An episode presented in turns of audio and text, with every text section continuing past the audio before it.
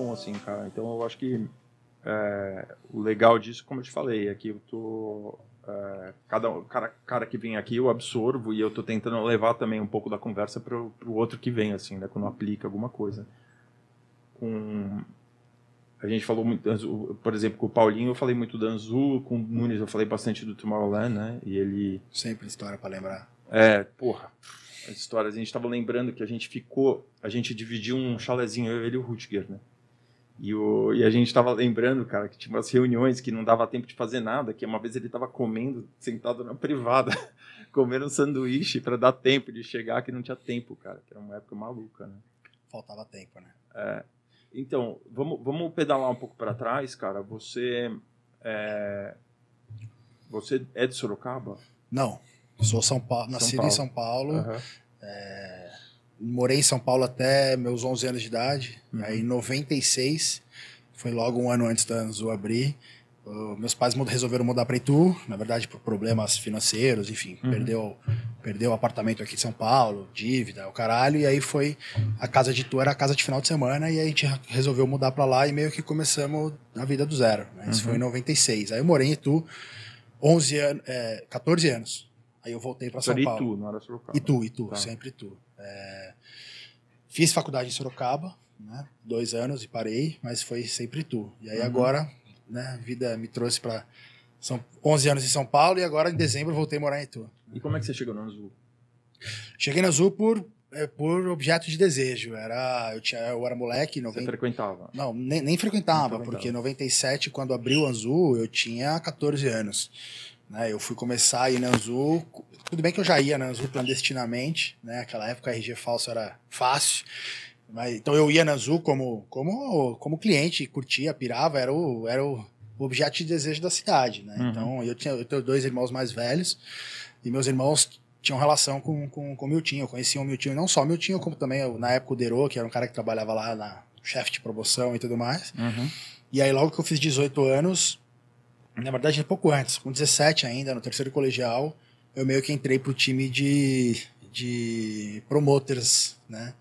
De, da Anzu. Uhum. E muito por isso, para agitar a galera do, do, do, colégio, logo depois no início da faculdade. Então era era tempo bom, era tempo de flyer, visitando lojista. O legal, é, né, na época a promoção era levar flyer em loja de shopping, né? Pra deixar aquele pelinho é, aquela... na, na, recepção da loja. Dava o VIP pros, pros, pros, pros vendedores da loja e eles ficavam ali agitando pra gente, né? Uhum. Um tempo muito, muito diferente do que é hoje. E ali, Sim. cara, na Azul eu fiquei oito anos da minha vida, de 2002 até 2010, com um pequeno hiato ali em 2004, porque eu fiz uma cagada, bati o carro, fiz uma merda lá, meu tio ficou puto comigo, falou, pô vai embora.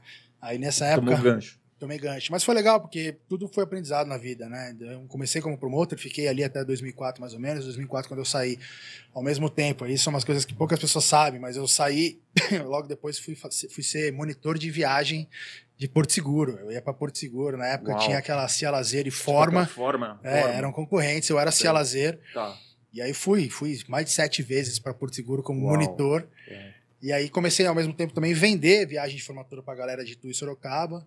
Foi uma forma que eu encontrei ali logo depois que eu saí da Anzu de ganhar grana. E foi legal, levei, cheguei a levar mais de 700 alunos de Itu para Porto Seguro. Puta, que legal, aquilo é uma loucura, né? Loucura total. É. E ali, enfim, nessa época também foi mais ou menos quando começou a ter aquele boom das raves todos, né? Uhum. E de certa forma eu conhecia já uma galera, conhecia o, o, o Guga, conheci o Guga na, Anzu, enfim, conheci o Guga, conheci o Du, conheci o Eric, conhecia todo mundo. E montei na época uma empresinha de promoções, era MS Promoções. Eu vendia ingresso no interior ali, Tu, Sorocaba e tudo mais. Fiquei um tempão fazendo isso. Foi quando eu comecei, de uma certa forma, também é, com produção. Acho que foi logo, foi na Cabala, foi o Guga falando, vai, vem aí, ajuda a gente, montando umas, umas tendinhas, umas coisas bem diferentes do que é hoje. E tudo foi aprendizado. E aí, eu, nessa época, eu comecei a criar as relações com a galera do Psytrance, né? O Fulonzão bombando. Uhum. E aí eu comecei, fiz o caminho inverso. Comecei a levar conteúdo pra Anzu. Porque a Anzu tava lá parada. Aí eu pô, veio Infected Mushroom, GMS, Shanty, esses caras pra lá. E aí comecei a fazer evento, comecei a ganhar dinheiro fazendo evento lá. E meu time falou, volta aí. Né? Daí eu voltei no começo de 2006 pra Anzu. Naquela época o Maurício Ramirez estava saindo da, da Anzu e acabou indo pro, pro, pro Sirena. Uhum. E aí, naquele momento, eu assumi, além da. Eu já estava como mais chefe de promoção, cuidando da promoção como um todo. Né, e eu também acabei assumindo a parte é, de direção artística, dizendo, dizendo assim, porque em 2007 até 2007 tinham conteúdos internacionais, todo mundo sabe, mas não eram tantos, não tinha investimento, né?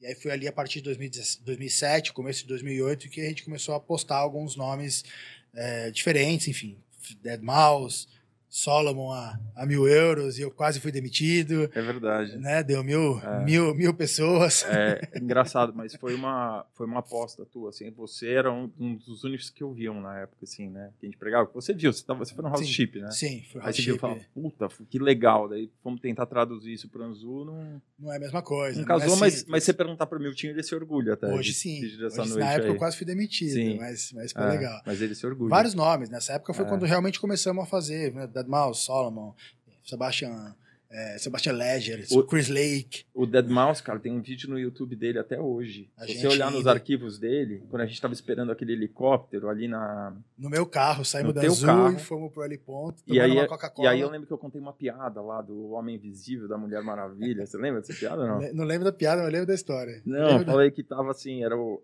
Era o. Falou que tava a Mulher Maravilha tomando sol. Aí passou o homem, super-homem voando. Aí, de repente, o super-homem chegou assim e deu uma rapidinha nela, pá, pá, pá, pá, e saiu e foi embora de novo, né? Daí ela falou, puta que pariu, o que, que foi isso? Aí o homem invisível falou, nossa, eu não sei, meu, meu rabo tá doendo pra cacete. Aí, Aí o, essa piada, eu contando essa piada em inglês, ficou no canal do YouTube da tourzinha dele que ele fez no Brasil, que ele veio do Uruguai pra cá eu e lembro, fez essa show. Gente, tinha uma Space Fox preta, eu, você, é. ele, o tour manager. E o Paul McCrae, que hoje é. trabalha, hoje é o braço direito do Mark Gillespie, na 360 lá, que cuida do ah. Calvin, do um, virou um super Legal. cara lá, tipo, aguentou todas... Tomando uma Coca-Colazinha, esperando o helicóptero chegar pra ir tocar é, numa... Na Infinity. Na Infinity, é, exatamente. É, loucura. Bastante. Ah, então essa época foi legal por isso, foi muito experimento, bastante nome que a gente, enfim, fez junto. É, Sebastião Grosso, é, quem mais? Puta, Nick Fanciulli, Funk da Void, umas loucuras, né? Umas, sim, sim. Sebastian Ledger, pô, foi legal pra caralho. E isso tudo foi o que me, de fato foi a, acho que foi a. Quando, quando teve o Skrillex do Lola, já, já, tinha, já tinha saído. Já tinha saído. Foi o Gaspar, então. Foi, foi, já tinha saído, saiu em 2010. É. E aí, especialmente, acho que esses anos 8, 9 foram os mais. E o começo e o, verão de 2010, Mark Knight, uhum. Axwell, Murilo, tantos outros aí que. É, Trent Moller, umas loucuras que a gente sim. fez. Foi Luciano, também Luciano foi outro que foi difícil pra sim, cacete. Sim. Mas foi uma experiência legal, acho que daí foi aí que o bichinho da, da programação e da direção artística me mordeu, assim, né? Fui dali, depois da Anzu, em 2010 eu já estava noivo, já estava né, meio que batendo no teto ali, já não tinha mais como crescer profissionalmente. Foi quando eu acabei saindo e, e, e voltando para São Paulo, isso já em 2010. Né? Mas uhum. dentro desse, desse período azul também teve várias outras histórias legais, como o Azulands, que foi um, um projeto itinerante de festas que rodavam uh, pelo Brasil. Né? Teve Uh, o próprio Ultra, a primeira edição do Ultra que aconteceu no, no Brasil, no estacionamento em 2008. É. Sabia nada de nada de nada e tava lá falando com o Russell, com o Adam. Engraçado, né? Tudo aprendizado, total. E aí, em 2010, voltei para São Paulo. Pra Prico Murilo, Fede Legrand. Fede Legrand, Benny Benassi. Benny Benassi. Eu lembro disso aí. Victor Calderoni. Ah. Aí tinha umas coisas. Né? Toca disco. Toca disco. E aí voltei para São Paulo em 2010 meio que sem saber o que fazer, como, como é, continuar nessa vida. E foi legal porque tive algumas oportunidades por conta da, da, da, das relações criadas na Anzul. Aí o Didio, puta, Marião, tem a data aqui que eu tanto tinha pedido uma data do Murilo pro aniversário da Anzul em outubro, saí em junho.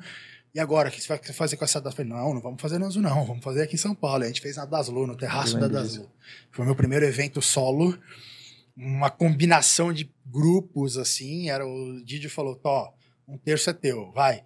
Aí pelo outro terço era ele com Caco e Léo Ribeiro, aí tinha o Álvaro, tinha, cara, foi uma composição de galera, mas foi meu primeiro evento solo, assim, foi meu primeiro desafio de produzir alguma coisa sem estar, tá, né, é, sem ser... Sem eu, ser, lembro, eu lembro de uma história que você me contou desse evento, que o, que o, o carro que ia buscar o Murilo, Foi no Murilo seguinte, isso foi em Ah, eu janeiro no Guarujá. Ah, tá bom, tá bom. Exatamente. O cara foi fechar o porta-malas. Porta-mala, puta, surreal. E bom, o Murilo todo mundo sabe né, o quão ele era um cara exigente, para não falar outra palavra, né, de- Uhum.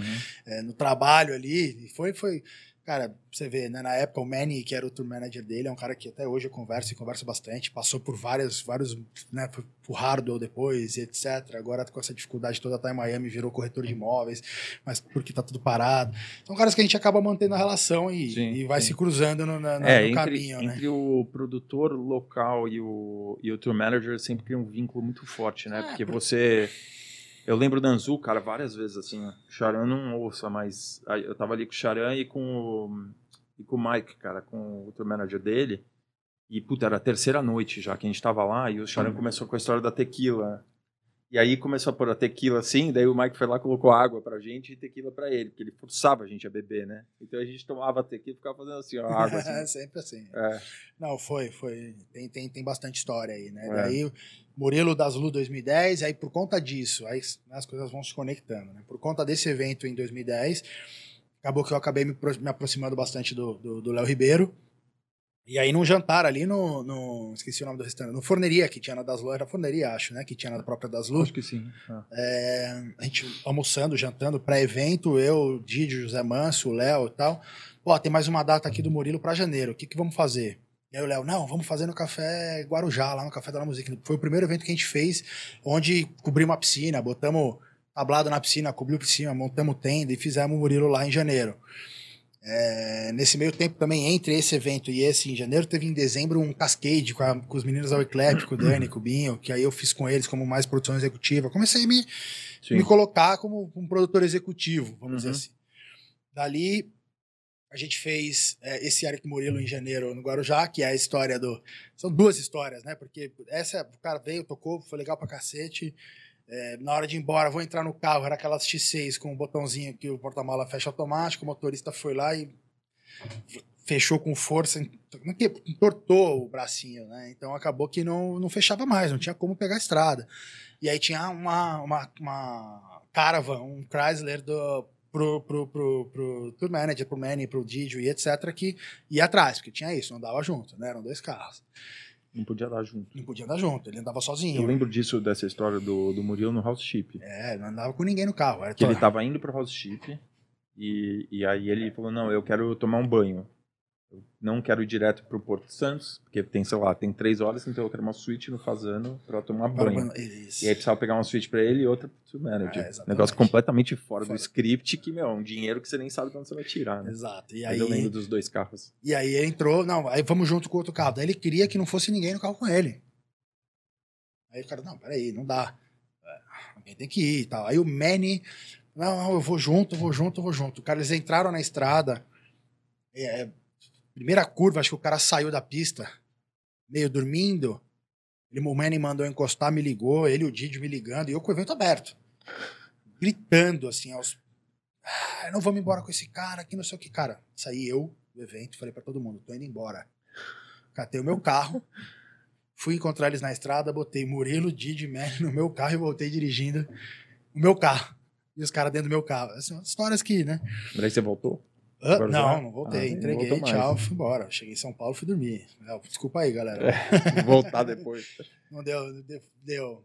E aí também acho que por- muito por conta desse sucesso desses dois eventos também, dessa relação com o Léo, foi um evento bem rentável. O Léo Ribeiro na época estava com o projeto de abrir uma uma agência. Na época não tinha esse monte de agência que tem hoje aí, né? Hoje tem 200 mil agências de evento. Na época não tinha muito, Não tinha, 2010, não tinha. 11 ali. Ainda mais com esse perfil. né? É, Era janeiro de 11. E aí eles estavam num projeto, me chamaram, me convidaram para ouvir, para conversar. Fui lá, era, era o Léo Ribeiro, o Léo Cid Ferreira, Adriano Iotzi, Betinho Nuzzi e Léo Ribeiro. Marião, queremos alguém no sem perfil que toca negócio e tal. Não sei o que, me chamaram para ser sócio. Acabei topando, entrei, fiquei. O Léo, o Cid Ferreira tinha uma- um projeto de branding, não era? Tinha uma agência. Uma agência, agência de branding, É, lembro. Exato. E, inclusive, o escritório começou com uma vida louca, né? Começou na Iotzi. A Iotzi é muro com a arca. E eu fui morar na Vila Leopoldina. Então, assim, de repente, tudo ali tava tudo Sim, conectando naquela Aham. região também, que virou até o que tá hoje, né? Então, sim. aí abrimos lá a Love Life, primeiro evento, evento de inauguração, foi um evento numa casa do Valdemar Iotzi, ali na, na, na Avenida Europa. puta festa legal, festa em casa, assim, foi um puta evento bacana. E aí começamos, isso foi abril de 2011. Até dezembro de 2011, Luiz, vocês ligaram, eu, e aí, tem uma data do Guetta para fazer no Guarujá, vai? Na época, o Léo Cid tinha sido casado com a Rebeca Bravanel, conectou com o Jequitimar, Silvio Santos, pode fazer, nunca tinha tido evento nenhum. E a gente fez aquele, aquele Guetta no Guarujá em dezembro de 2011, que foi puto evento. Foi.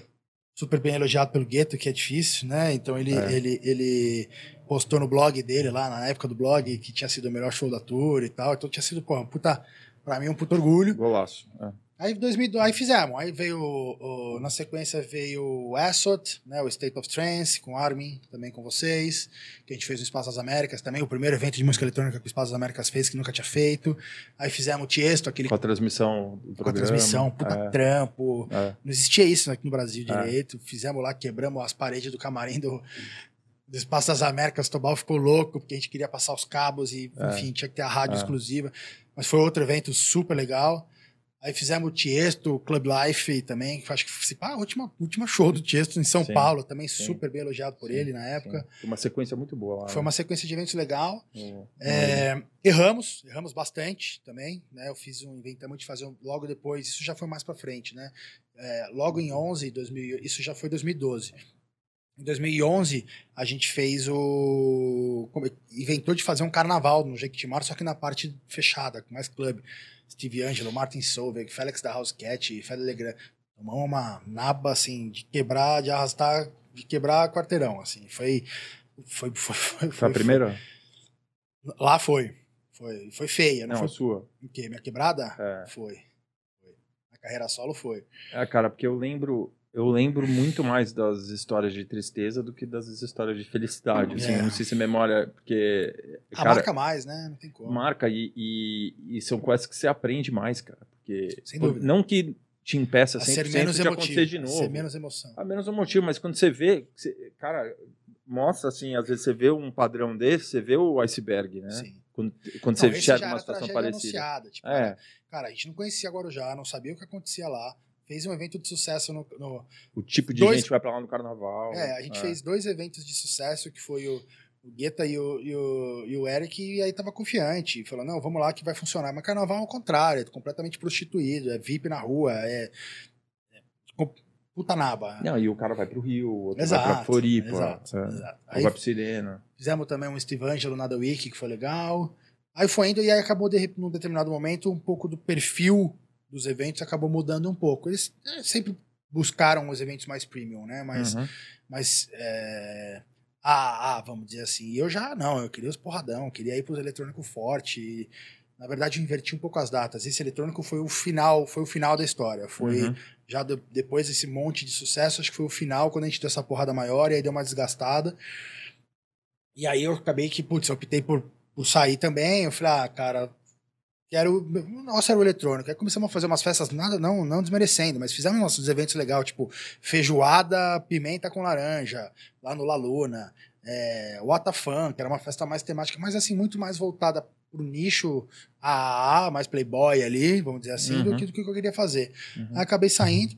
Lembro Que são- até que hoje. foram eventos legais, né? Rentáveis também, né? Sim, Legais, sim, né? sim, mas, sim, mas realmente não. Diferente mas- do meu, do, do é, meu ideia, do meu, é. da minha visão e do meu propósito ali. é, E aí eu lembro até hoje, cara. Eu saí, desci no. A, a Love Life era na, na Joaquim Floriano. Plus era na Bandeira. Segunda-feira, o dia que eu saí, fui almoçar com o Edo no Tatu Bola ali da esquina.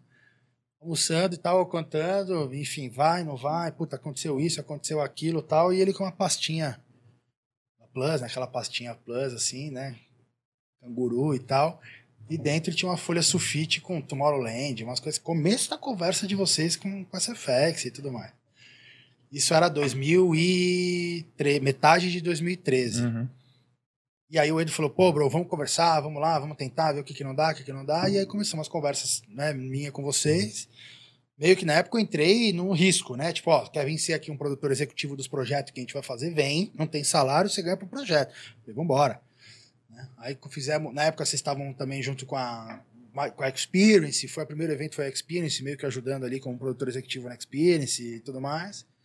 Logo ali em 2013, aí veio, aí já começou o papo com a, com a SFX. Com a SFX, mas foi 2000, é, foi, exato. Aí dois, teve a, a, tour em janeiro, foi aquela tour grande do Guetta, né? De uhum. janeiro de 14. 14. E aí eu fiquei viajando que nem um maluco lá, os Isso. 15 shows com vocês Isso. e tudo mais. Então, e aí virou 14 a coisas que Life in Color, fizemos, aí voltamos pro mesmo lugar Guarujá. do Guetta, né? Fizemos lá o Life in foi Color. Foi um puta evento também. Puta legal, tirando a jatada de tinta do Ardite no Moving Head no teto. Foi super legal. Historinha pra contar, né? Que ele tava com o é, Dimitri Vegas. Com o Dimitri Vegas, like né? Mike. Aí, enfim, deu aquele estrezinho ali, mas passou. E aí, beleza. Depois... Mas, cara, eu traço um paralelo muito grande com Life in Color com o El assim, que é uma puta festa legal, é, faz sucesso, só que, cara, não é viável. Não é viável e, assim, é. Porra, tinta é pior do que papel picado, vai, vamos falar é, a verdade. É verdade. É verdade. Foi um puto estresse lá pra é. lavar tudo depois, por mais que o é. negócio era solúvel e tal, mas, meu, é, o impacto loucura. não é legal, né? O cara vê aquele lugar dele não todo sujo, fudido. Hoje não reclamar pra caralho. É. E aí fizemos lá o, o, também Life in Color e tudo mais, foi legal, e aí começou né, o Dragão. O Dragão Tomorrowland e o início das conversas em 2014. A, a gente, gente naquela salinha de reunião lá. Tem uma foto, cara. Você tem? Tem uma foto, olha essa foto aqui. Não dá pra mostrar na câmera, mas você vai ver, você vai dar risada. Eu, eu, inclusive, eu ia fazer um TBT essa semana aí. Mas eu esqueci. Vou fazer essa semana. Vou achar aqui e vou te mostrar. Puta, você a gente naquela salinha lá. Eu lembro, eu lembro de eu lembrar daquele momento na hora. Eu falei, puta, cara, um dia a gente vai lembrar da gente nessa salinha aqui fazendo reunião. Agora, eu vou achar a foto aqui, peraí. É. Não vou esquecer, não vou, desculpa aí, corto, depois vocês cortam. É, cadê? É. Ah, é? Você não quer mandar? Vamos postar, colocar na TV. Manda pra mim. Cadê, cadê, cadê, cadê? Porra, dá um pause aí, porque agora a chave fudeu. Ah, vamos falando, vai procurando. Achei, achei, achei. Esse aqui é o dia fatídico para mim. Fatídico não, mas. Dia D.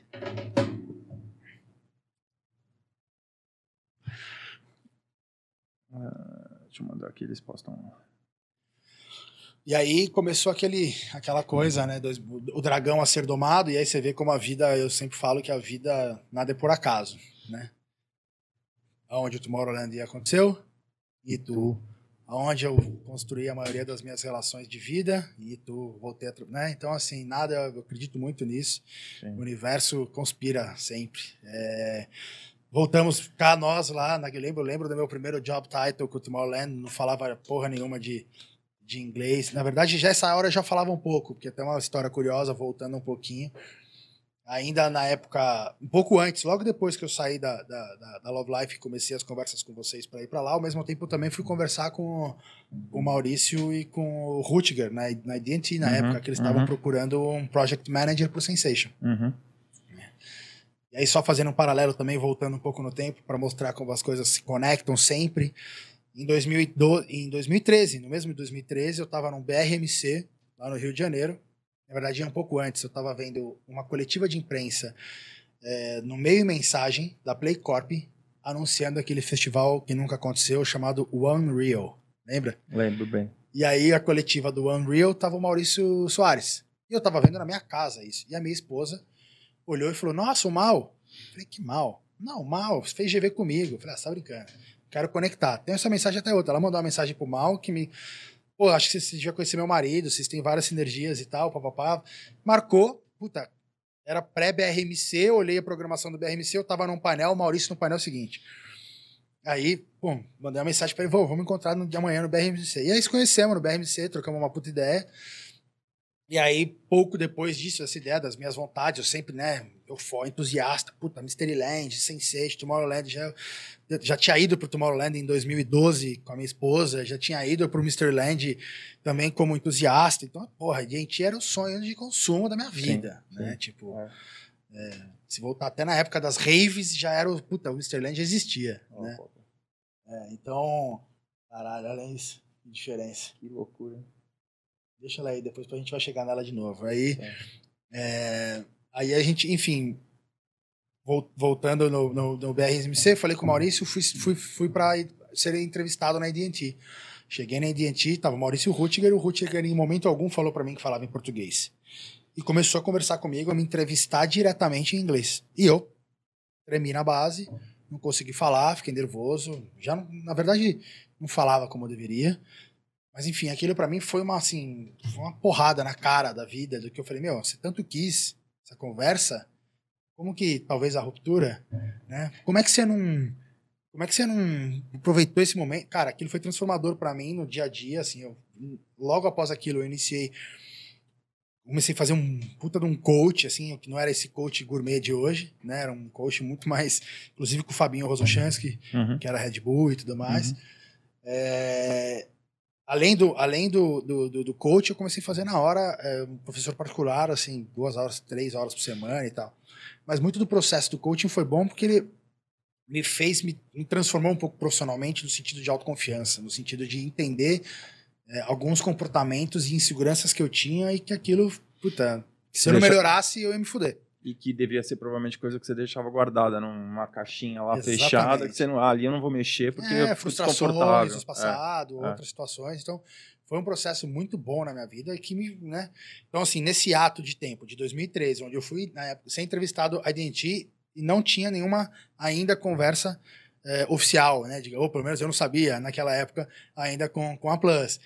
Né? Aí fui, fui para Plus, comecei a trabalhar com vocês. De janeiro de 14, olha para uma cadeira do meu lado, chega o Maurício. Maurício juntou os escritórios. Aquela bancadinha ali, é, caída, né, cara? Exatamente. Então, assim, junto, sendo o Maurício do meu lado, falei, caralho, essa vida é muito louca, olha quem tá aqui e tal. É, porra, conversei com eles ali atrás, a gente chegou, e tu, de novo. É, pô, que, que, que, e eu toda hora, né? Você me conhece, toda hora me colocando à disposição para fazer o que, que eu vou fazer. O que, que eu... Aí, obviamente, o fator Itu foi muito positivo naquela relação, porque eu conhecia todo mundo, conhecia o prefeito, a filha do prefeito era minha amiga, conhecia o secretário de obras, eu conhecia. Beleza, o que, que o Mário vai fazer no Tomorrowland? Bom, naquele momento eu lembro do meu primeiro cartão da AT&T, Job Title. Eu nunca ouvi, nunca vi ninguém ter esse Job Title na vida. Strategic Alliances. Tem esse cartão guardado. É, porra, legal pra caralho. Porra, isso. Lembro que quando eu fui para Amsterdã, primeira, primeira vez, logo após iniciar esse trabalho, em 2014, o cara encrespou comigo na imigração pra cacete, começou a encher meu saco, queria tudo, eu só tirei o cartão da AT&T na mesa, assim. Opa, senhora, desculpa aí. Não. A AT&T lá é... A AT&T lá é... Não, o cara pediu meu telefone, queria mandar ingresso, queria ingresso, claro, manda É tipo Ambev aqui, né? É, exatamente. Época, né? é. E aí começamos esse trabalho no Tomorrowland em 2014 ainda para viabilidade, né? Para entender as coisas. Eu lembro que, enfim, convidei o prefeito de, de, de... Já vamos chegar nessa foto. Convidamos o prefeito de Tu e o, e o secretário de obras para ir conhecer as estruturas do Tomorrowland e tudo mais. Isso ainda um pouco antes disso. Aí a gente foi, fez, fez a visita, etc. Blá, blá, blá, voltou, e aí eu lembro do depois do vai, vamos em frente, chegamos nessa sala. Essa sala era basicamente uma discussão interna ali de quem vai aonde na caixinha de organograma, né? Isso, isso. Lembro muito bem, na época o Rutger ainda não era um defensor meu, muito pelo contrário, queria o Falcão, queria uma série de outras pessoas no meu lugar. Né, na, na, eu lembro que ficava eu e o Edu ali puxando por você. Na caixinha, é, exato, na é. caixinha, tinha caixinha de produção ali e tudo mais. E vai, não vai, vai, não vai. Não, quem vai ser? O Mário vai ser eu, eu meu nome sempre ali do lado, né? Só sempre ali do lado. E aí eu lembro que vocês de fato avalizaram e falaram: é isso que você quer? Qual é o nome dele aí? E o primeiro ano foi puta desafiador, porque eu não tinha histórico de evento grande. Né? Os belgas, né? Tipo, pô, o que, que esse cara já fez? E o que eu falei tanto para os belgas quanto para vocês e que vocês compraram a ideia era o seguinte, cara, eu não faço sozinha. Eu vou ter uma equipe, eu vou ter um time. Né? E eu vou me cercar de pessoas profissionais e que, de uma certa forma, me deem respaldo para que a coisa aconteça. E foi assim, primeiro ano, apesar de todas as suas dificuldades, entregamos, né? Entregamos. Segundo ano, obviamente, foi muito, muito mais é, fácil e, e, prazeroso, porque já tinha a confiança, né? Sim. Processo, processo Sim. de conquistar confiança, o processo cultural. É, lidar com os belgas muito difícil. Né? Cultural. Né? Pro belga, cara, o brasileiro é, é sempre. Pô, você vai entregar esse palco amanhã? Talvez. Como talvez? sim ou é não, porra.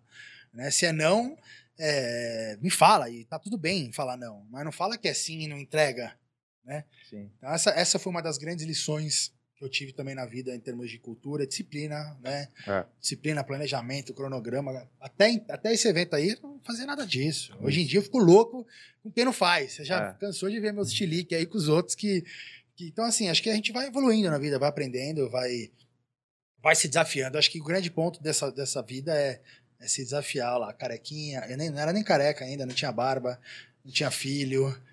Tava tudo bem. Na verdade, minha filha nasceu em 2014, então foi mais ou menos por aí. Pô, eu já tinha meu filho, minha filha em 2009 e meu filho em 2012.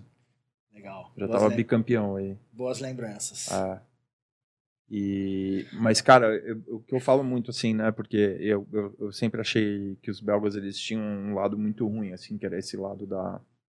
É, talvez, né, de, uma, de um ar de superioridade que eles tinham, até mesmo com os holandeses, né, cara? Não é só entre belga e brasileiro, assim, até com os holandeses eu achava que o, era, o tratamento holandês, era holandês é até mais difícil do que belga. Né? É. é mais straight to the point, ele é, é. mais direto e sem Sim. Mas o que eu tiro deles mesmo assim, cara, é a competência mesmo. E o método de trabalho, o, o, o, tudo que eles faziam, o, o, jeito que eles faziam assim, cara, porra, era, é muito impressionante, né? Ver que aconteceu o, resto do desacordo comercial, ah, o que quer é que seja. Isso aí é parte do jogo que. Isso aí é entre os americanos e eles lá, mas o lado do, do, profissionalismo deles, cara, o jeito. Não, eu falo sempre que posso e repito, é. ter oportunidade, como aqui, de falar que foi o game changer da minha vida, assim. Sim.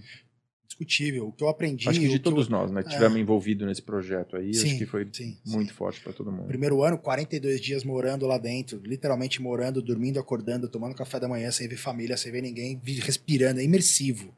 Porque você olhava no outro lado, é, a gente até falava, pá, os caras não trabalham, os caras cara trabalha pra caralho, workaholic nível máximo, mas eles sabem trabalhar, eles sabem trabalhar, continuar.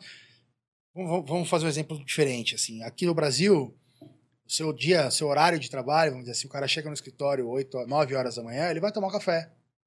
Aí ele lê as notícias. Aí ele pega o celular. Aí ele fala, bom, agora eu vou dar uma trabalhada. É 10 e meia, meio-dia, hora do almoço. Enquanto que o, o, o gringo, não gringo ele tomou o café e leu a notícia, etc., antes de sair da casa dele.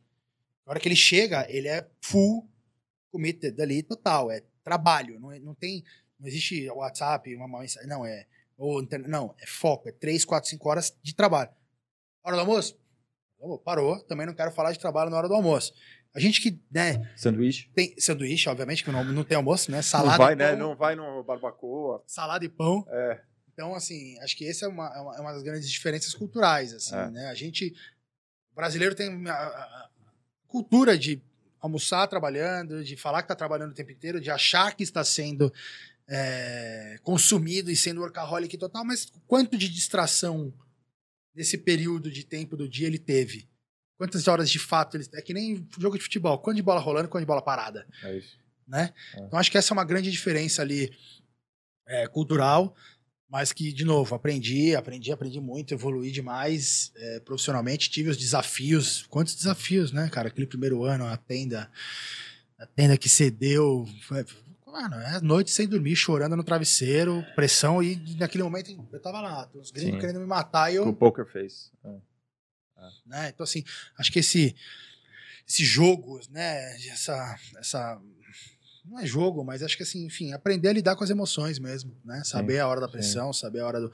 Isso para mim foi, foi gigantesco, assim, o nível de aprendizado. É. E foram duas edições e dois projetos memoráveis, acho que nosso nome tá lá e é, ninguém tira. história, é isso que eu acho, cara. Eu acho que.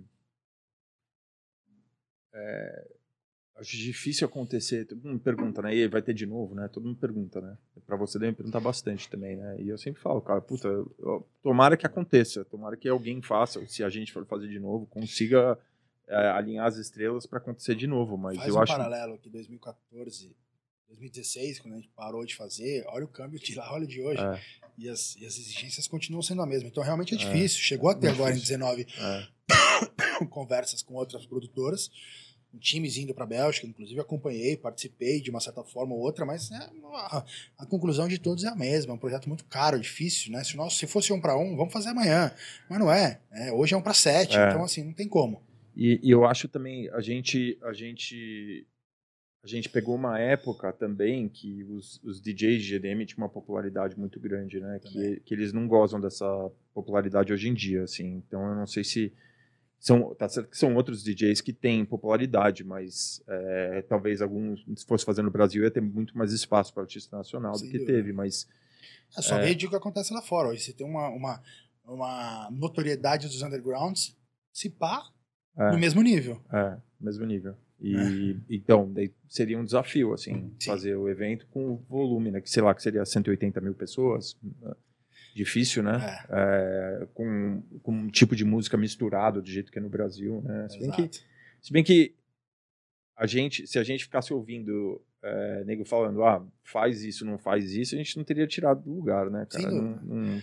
Então, aí... um desafio grande é, é, E esse, e até pegando um lanche disso do sair do lugar, uma outra história, né, também está diretamente ligado à minha, minha, minha, minha vida profissional, foi o intervalo entre 15 e 16. Lembro até hoje, quando eu cheguei com um papelzinho de 3D, mostrar para vocês na Plus ali, viu? Vou montar um clube em Valinhos. Todos vocês me chamaram de maluco. maluco. É. O Edu foi ainda na obra, entrou no carro, foi na obra. Você é louco, mano. Você é louco. Eu falei, cara, vamos. E aí surgiu o Laroque em, E aí 2015. isso no meio do Electric Zoo, né? Que... Não, isso, a inauguração do Laroque foi entre o primeiro Tomorrowland e o segundo Tomorrowland. Entre o primeiro e o segundo Tomorrowland. E aí, e aí contextualizando, saindo do Tomorrowland, pegando um pouco de Laroque, também é algo que está sempre conectado, né? Em 2014, alguns eventos antes do Tomorrowland, pulei. Fizemos juntos também lá o I Am Hardwell. Armin Only. E o Armin Only. E é. aí no Armin Only, que era um puta projeto desafiador, que acho que tinha sido maior, os maiores ali antes então, do Tomorrowland. Mas, então, ainda bem que você falou do Armin Only, cara, porque foi uma das coisas, tipo... É, as pessoas que não foram não entendem o, o a dimensão que foi isso aí. Parecia Sim. que era o Armin tocando numa tenda com uns DJzinhos lá. Puta é, show. Mas, cara, foi um show, assim, uma coisa cretina, assim, de, da magnitude enorme, assim, e, e as pessoas que não foram não ficaram sabendo do que foi, do desafio que foi, né, cara? Então, isso aí... Sub subvalorizado, né? Sei total, lá. Total, total. Mas, Quando cara... a mesma coisa overrated, esse aqui se foi Nossa, subrated. Mas passou batido, ninguém fala disso aí, é, né? Não digo nem do AMB, aquele, do, aquele indoor lá. Do, do, aquele da, da tenda, tenda, aquele foi da primeiro, tenda, né? foi o maior, né? Foi, até pela complexidade que foi montar o projeto. É. A gente montou a tenda em 48 horas, foi, mano, uma loucura. E aí foi dessa tenda e desse evento que surgiu o Laroque. Na época, a gente queria muito é, achar um espaço que tivesse as, as especificações técnicas de capacidade de carga do Rider e tal, e não tinha, não existia. Né? E aí eu conhecia já o Silvio, da época da Seu Xará, o Silvio Soldera, Soldera, da Family, que na época tinha uma empresa de, de, de galpões logísticos, e que alugava, de certa forma, alguns. fazia os SWU, atendia esses caras com grandes, com grandes tendas. E a gente, enfim, eu soube da história da, da, da tal tenda portuguesa que ele trouxe e tal. Falei, Marião, uma tonelada e meia por arco de capacidade de carga. Pode? Eu falei, você tá de brincadeira, é isso, salvou minha vida e tal. Mandamos pros holandeses, os holandeses piraram, falaram, porra, foda e tal. Beleza, tá avalizado, o projeto cabe. Aí começamos a fazer a implantação do evento. Depois da implantação do evento, eu falei, cara, ele tinha 100 metros, né? Falei, cara, tio, chamava ele de tio na época, tio, precisamos de. Eu preciso botar era 11 mil pessoas. Se botar todo mundo debaixo da tenda, se chover. Né? A gente tá vendendo uma história. E aí foi aquela, porra, precisaria comprar mais 40 metros de tenda. Não, não tenho essa, não dá, não vou comprar. Eu nunca aluguei 100 metros. A primeira vez que eu tô alugando pra você é 100. Eu sempre alugo dois kits de 50 com a bundinha redondinha e aberta na outra ponta. Né? Tio, compra me atender, senão fudeu, e não sei o quê, babá, Tomorrowland vem aí, a gente tá junto lá na frente, vai, vai ter os, as tendas do. A gente já, na verdade, ali, ali já tinha conversas de Tomorrowland de levantamento de materiais disponíveis, né? Uhum. Foi ali que também começou a história do Comfort, do VIP, era. E tio, tem lá o Comfort, tem a tenda. Tinha, tinha ideia de ter uma, um palco antes dos belgas entubarem na gente a tenda de circo, era para ser uma tenda daquela, Sim. né? Enfim, tá bom, vou comprar. Mas o que, que eu vou fazer com essa tenda depois? E falei, ah, pô, vamos montar um clube. E foi literalmente numa conversa dessa, despretensiosa, que surgiu o Laroque. Né? O Laroque, na época, o Silvio tentava fazer projetos na época no terreno da Red em Jaguariú, né, e tudo mais ali. Já tinha uma dificuldade em conseguir artistas e tal, e vinha em mim como uma pessoa que podia ajudar ele na questão artística. E aí começamos a conversar, ele falou, não, já tenho, já tenho o terreno, porque eu já tô... É, me mostrou o terreno e tal.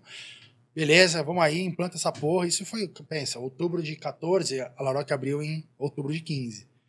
Só que naquela época, quando ele falou, vamos junto, eu falei, olha, eu tenho o projeto da minha vida, o desafio da minha vida para entregar, que é o Tomorrowland. Até o Tomorrowland eu não quero ouvir falar de nada. E assim foi. Fiquei até o Tomorrowland sem falar sobre absolutamente nada. No terceiro dia de desmontagem do Tomorrowland, eu fui ver o terreno. Não me desfoquei, fiquei focado.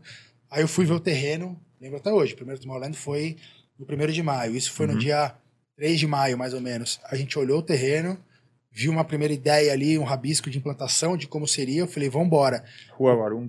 O Arang, surreal, no Waze. Aí voltamos pra São Paulo, cheguei em São Paulo com o papel emocionado pra contar pra vocês. Puta, cara, você é maluco, o que, que você vai fazer em Valinhos? Não sei o quê. O Luiz, então, meu Deus, você é louco. Falei, bom, o negócio é o seguinte, eu quero fazer. Eu sou, trabalho com vocês, né? apesar de ser uma relação ali, né, PJ e tal, tô pedindo bênção aqui Sim, sim. né? Não vou fazer nada.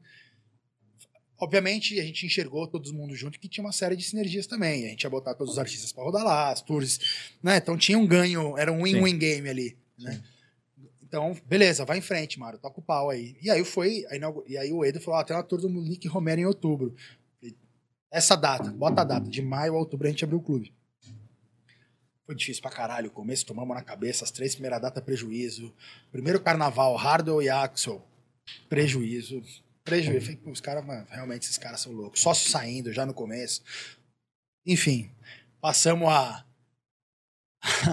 a, A tempestade, tormenta, a, a tom- a tormenta. tormenta, a coisa começou a melhorar ali depois do primeiro ano. E virou esse, esse, esse case super legal, que eu tenho um puto orgulho de, Sim. de ter feito parte, né? E aí, nesse meio tempo todo, surgiram. Vai... Aí veio o Tomorrowland segunda edição, fizemos né, o Tomorrowland 2016. 2017 a gente falou, porra, não vamos desistir, vamos continuar. Já fizemos Electric Zoo lá em Interlagos, fizemos Arrow no Uhum. Canidé. E aí, no final do ano, foi quando a gente acabou é, separando, né? Porque os americanos resolveram Tirar da tomada. resolveram que o Brasil não era mais, não vamos mais brincar de Brasil, É. né? Dolorido para todo mundo. É. E ali, naquele momento também, eu já estava de uma certa forma é, prevendo, né? De novo, de novo as conexões, né? 15 abriu Laroque, 16 Tomorrowland Brasil, segunda edição, 17 Electric Zoo, e aí em 17, em março de 17, eu acho o Galpão da Arca Uhum. volto pra dentro da Plus. Galera, achei o lugar pra gente fazer o Awakening, você lembra? Beleza, vamos em frente. Aí começou difícil, de março até setembro eu consegui conversar com a com a com a, com a dona do imóvel, foi super difícil e tal. E aí em setembro, outubro a gente já sabia que ia ser desligado em dezembro. Beleza, deixar aqui, vamos continuar. Vamos de alguma certa, vamos. Lembro também até hoje, levei, levei as fotos pro Luiz. O que, que você vai fazer com esse galpão velho? Porra, né? Usou ele até hoje disso. Tá vendo o galpão velho? Aí a gente também, de alguma certa forma, fez as conexões, já pensando, foi quando eu também conectei com, com o 250K, no final de 2017, pensando já, puta, o que, que eu vou fazer em 2018 sem, sem trabalho? Então, fala um pouco dessa tua relação com a 250K, assim, você, você ativava, os, começou a relação, assim, por causa do, do Armin, né, e do Foi. Hardwell. Principalmente, é, os eventos que é basicamente os eventos que a gente começou a fazer junto. E aí volta naquela história do produtor com o local, né? Uhum. Tava lá carregando o piano com os caras e acaba criando relação. O Sander, por exemplo, é, é, é- é o caso, é o exemplo claro disso, né? Desde 2014, lá o primeiro 2013, já nem lembro mais as datas. O Essot, o com o Armin, depois a gente fez o I Am Hardwell, depois a gente fez o, o Electric Zoo, que também era projeto da 250K. Uhum. Então, dentro dessas relações todas que, que, que, que foram criadas, é, eu tinha eles como sendo os caras ali, no sentido, né, a nível Brasil, que comparado com o que a gente tinha no Brasil, que podia ser uma grande, uma grande é, novidade. Né? Uhum. Porque, porra, Tomorrowland foi o game changer. O que fazer depois do Tomorrowland? Né? Então, é, aí veio o Electric Zoo, aí não sei o que, porra, quem que no Brasil tem feito palcos ou projetos ou coisas assim que façam sentido e que ninguém, né? E aí foi aí que a gente meio que a relação começou com, olha, cara, eu tô no Brasil ali, acho que tem uma oportunidade, tem uma janela de oportunidade muito grande, que dá para fazer é, uma série de coisas, é, uma série de clientes, né? Naquele momento o euro não estava que está hoje, mas enfim, naquele momento era uma, vamos iniciar uma história? Vamos, aí assinamos lá uma, uma, uma- meio que uma representação inicial, É, e mesmo porque o, o, o Tomorrowland, eu acho que ele... ele... subiu a régua, né? É, subiu a régua, tanto de, da Bélgica, né, quanto veio pro- aqui pro Brasil, o, todo mundo começou a falar, puta, cara, esses tendinhos aí que a gente tava fazendo não dá mais, Não né? tinha, não tinha, não existia é, papel É. picado, CO2, fogo, É. fogos então, time code, É, que isso, É, né? é. É, então acho que tudo isso a gente tem culpa no cartório aí de ter feito todo mundo a régua subir, né? Acabou a festa. Acabou né? a festa. Acabamos, fizemos uma festa para acabar com a festa. É, então foi muito. Foi, foi, foi em cima disso que a gente começou essa história. E aí também já pensando na arca, falei, porra, tem um galpão foda, vamos fazer o. Que vamos desenvolver o nosso Awakenings aqui, para que pagar a label fee. Seu e tal, é. brasileiro. né? Exato. E aí, janeiro de 18, a gente. Eu, Maurício, né? Que de uma certa forma também estivemos juntos esses anos todos ali com vocês e tal. Falou, cara. E a Andrea, que também né, saiu ao mesmo tempo, nós três saímos juntos, né? Uhum. Falou, pô, vamos desenvolver esse projeto da Arca agora? E aí botamos debaixo do braço e, e, e, e abrimos a Arca em outubro de 2018. Uhum. É, nesse meio tempo, com o 250K, eu comecei a, a oferecer para uma série de, de, produtoras aqui a nível Brasil. O primeiro que comprou a ideia foi o Guga, com, com Entourage, e a gente fez a edição de 2018. Uhum. Uh, já foi o primeiro algo diferente, que foi lá no, no, no, no Hop Hari, e ali foi uma série de outras datas. Então, eu tava eu fui lá nesse evento, fui lá ver. Aí fizemos que foi. Aí ele tinha três tamanhos, que era o pequeno, o médio e o grande. Uhum. O grande era no Canindé e tal. Uhum. Já foi uma puta entrega legal. Que era aquele palco com, com que as. meio triangular, assim, Isso, com umas isso. plantas. Com, aquelas, com aquelas, aqueles camarotes, assim. é Isso, É. isso, isso. É, aí depois fizemos.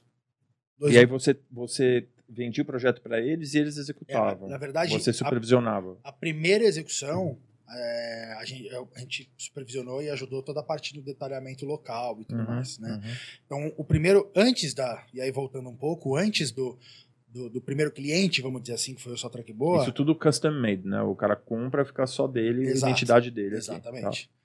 É, um pouco antes disso, a Laroca abriu em 2015. Em 2017... tá? E era projeto deles também? Não, Não virou em Virou 2017. em 2017. né? Então, assim, em 2017, eu já tinha iniciado. Eu falei, vamos fazer. Foi de caso pensado, mesmo. É, eu falei, vamos fazer. a- Vamos usar a Laroque de laboratório pra gente fazer o primeiro projeto 100% Brasil nacional, para depois a gente mostrar o que é 250K, consequentemente. E aí fizemos o palco, que é o atual, da Laroque com o 250K. E já naquela época foi uma puta. Um puta de um, de um- de um impacto também a nível clube, né? Comparado Foi, a clube, não foi. tinha. Então, É. assim.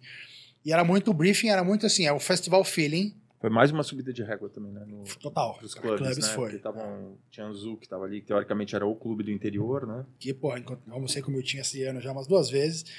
Ele fala abertamente que foi o grande fim do, do, do, do Anzu, foi, foi um pouco essa mudar, mudança de, de comportamento e percepção do que era De balada, né? De né, exigência e tal. é. Criou uma certa dificuldade ali.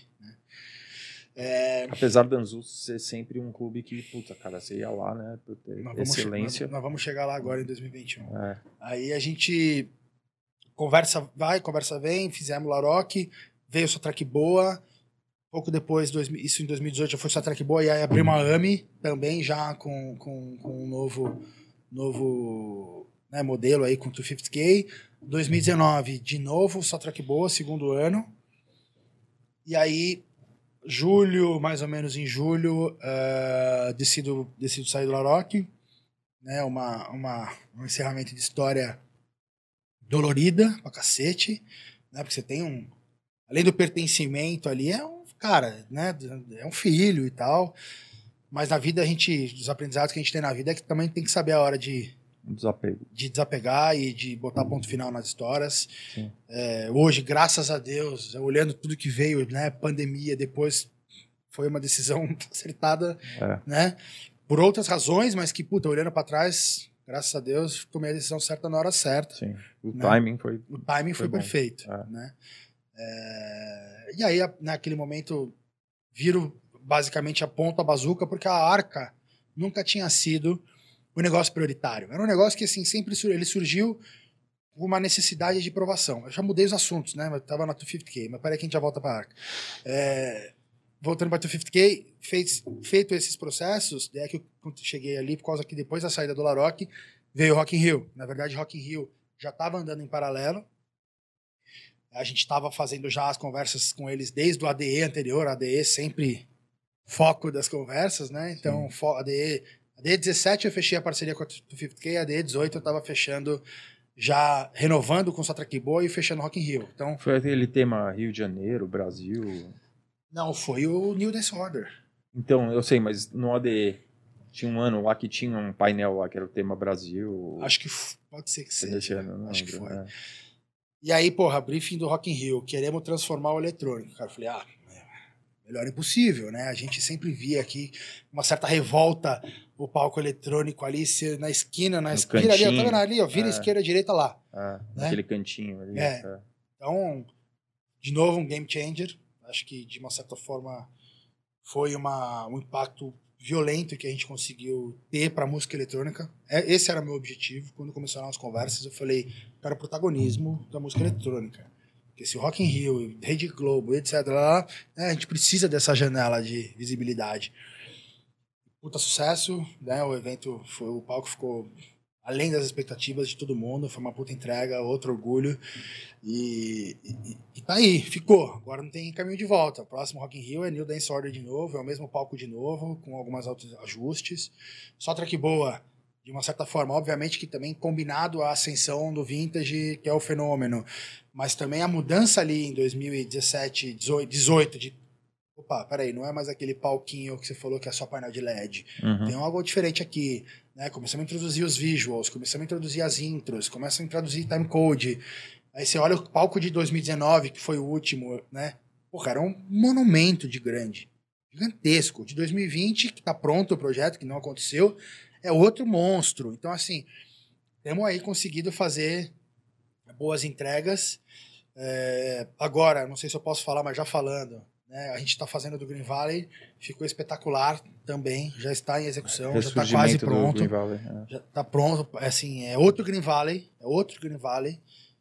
Ficou fantástico também, acho que vai mudar a percepção do clube que tava precisando de uma Tá. de uma, né, Tá com a mesma cara, né? Desde que é, abriu. Desde que né? abriu, então assim, acho que puta, vai trazer um ambiente mais intimista. Porque o local lá é muito privilegiado, né? Muito. É, o- visualmente aquele clube, eu lembro que quando abriu foi uma mudança muito forte, né?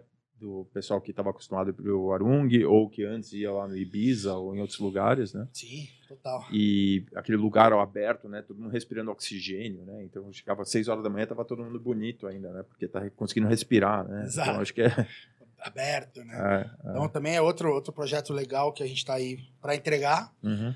É, então, a relação com o 250K, terminando, é, é isso. A gente tem aí feito também algumas coisas para artistas, né?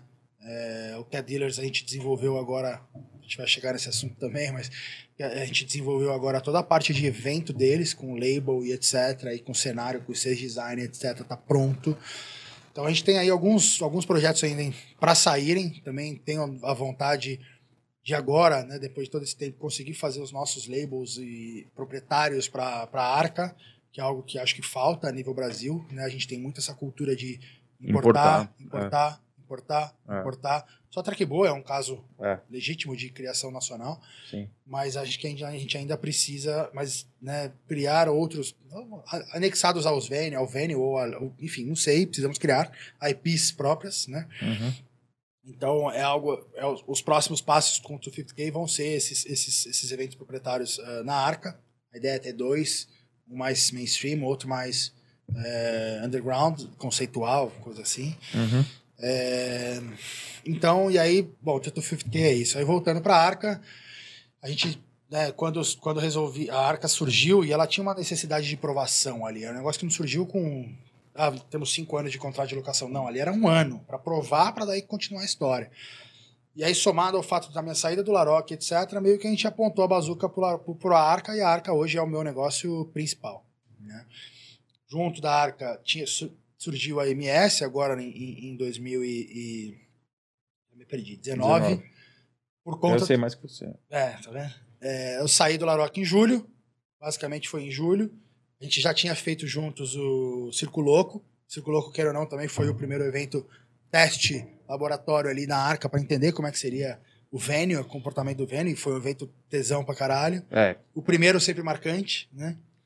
Eu acho que foi até agora, acho que foi mais Mais especial legal. até agora. lá. Ah, É, que as pessoas foi- mais falam. É, é Foi foi, explosão, foi explosão, É. foi explosão. O Solomon foi cretino também, mas o, o Circo Louco Porque esse é o primeiro, foi, foi o que mais marcou. É, é. Era uma marca desejada, Sim. era o público mais velho, mais formador de opinião. Eu acho que era, eu acho que eu dei mais valor porque era um incógnita, a gente não sabia muito Exato. o que ia acontecer. Primeiro. O Solomon já chegou forte, já sabia que ia ser forte e tal, mas o primeiro, cara, era sold out, a gente teve que remar no circulo não até o sabia, final. é, né? até o final ali. é, e puta, mas eu acho que por isso que foi mais satisfatório, assim, porque a gente não sabia muito bem o que ia acontecer, que ia dar um, o feedback que teve, né? É, então, exatamente. Então, assim, naquela época eu ainda no Laroque, na Arca e, e fazendo o evento com vocês. Então eu era meio sócio pessoa física, lembra? É, então, e não, não precisa entrar em muito detalhe, mas a, a tua situação no, no, na, no Laroque, eu imagino que não tenha demorado um mês para deteriorar. Foi, uma- foi um processo de. Foi. Da primeira briga, vamos dizer assim, Sim. né, do início do fim, foram três meses. Três meses, tá? Você viu que ali não. Acho que não é é, segredo pra ninguém, eu sempre falei abertamente isso, não, não, não, há- não tem porquê, até porque hoje a relação tá talvez até melhor do que antes, entre eu e meus ex-sócios, não todos, mas entre o Silvio, eu, o Silvio Fauzi, que, porra, foi que, de uma certa forma quem, quem, quem capitaneou isso desde o início. É uma relação excelente agora, dia 1 de maio, a gente estava junto fazendo churrasco na minha casa e, enfim, ficamos lá horas papiando, dando risada. Então não é segredo, é algo que era evitável, completamente evitável, mas é, acontece. Né? Quando a regra do jogo. é, por isso que eu falo muito sobre sobre ser verdadeiro, assim, sabe? Sobre ser transparente e falar o que pensa, independente se a outra parte vai gostar de ouvir ou não. Pelo menos, mas você se posicionou. O problema é quando não há posicionamento claro. Aí fica aquela. Eu posso achar uma coisa, você pode achar outra. Né? A gente mesmo já teve algumas né, pensamentos distintos, não arranca rabo, mas pensamentos de.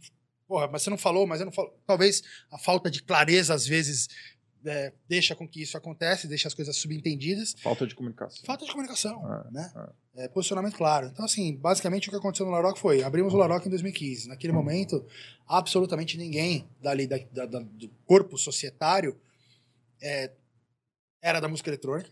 Na verdade, o Silvio tem um histórico de era DJ no passado, etc. e tal, mas não era, né, naquele momento, uma figura não que estava inserido atuante. quanto você. Exato. É, é.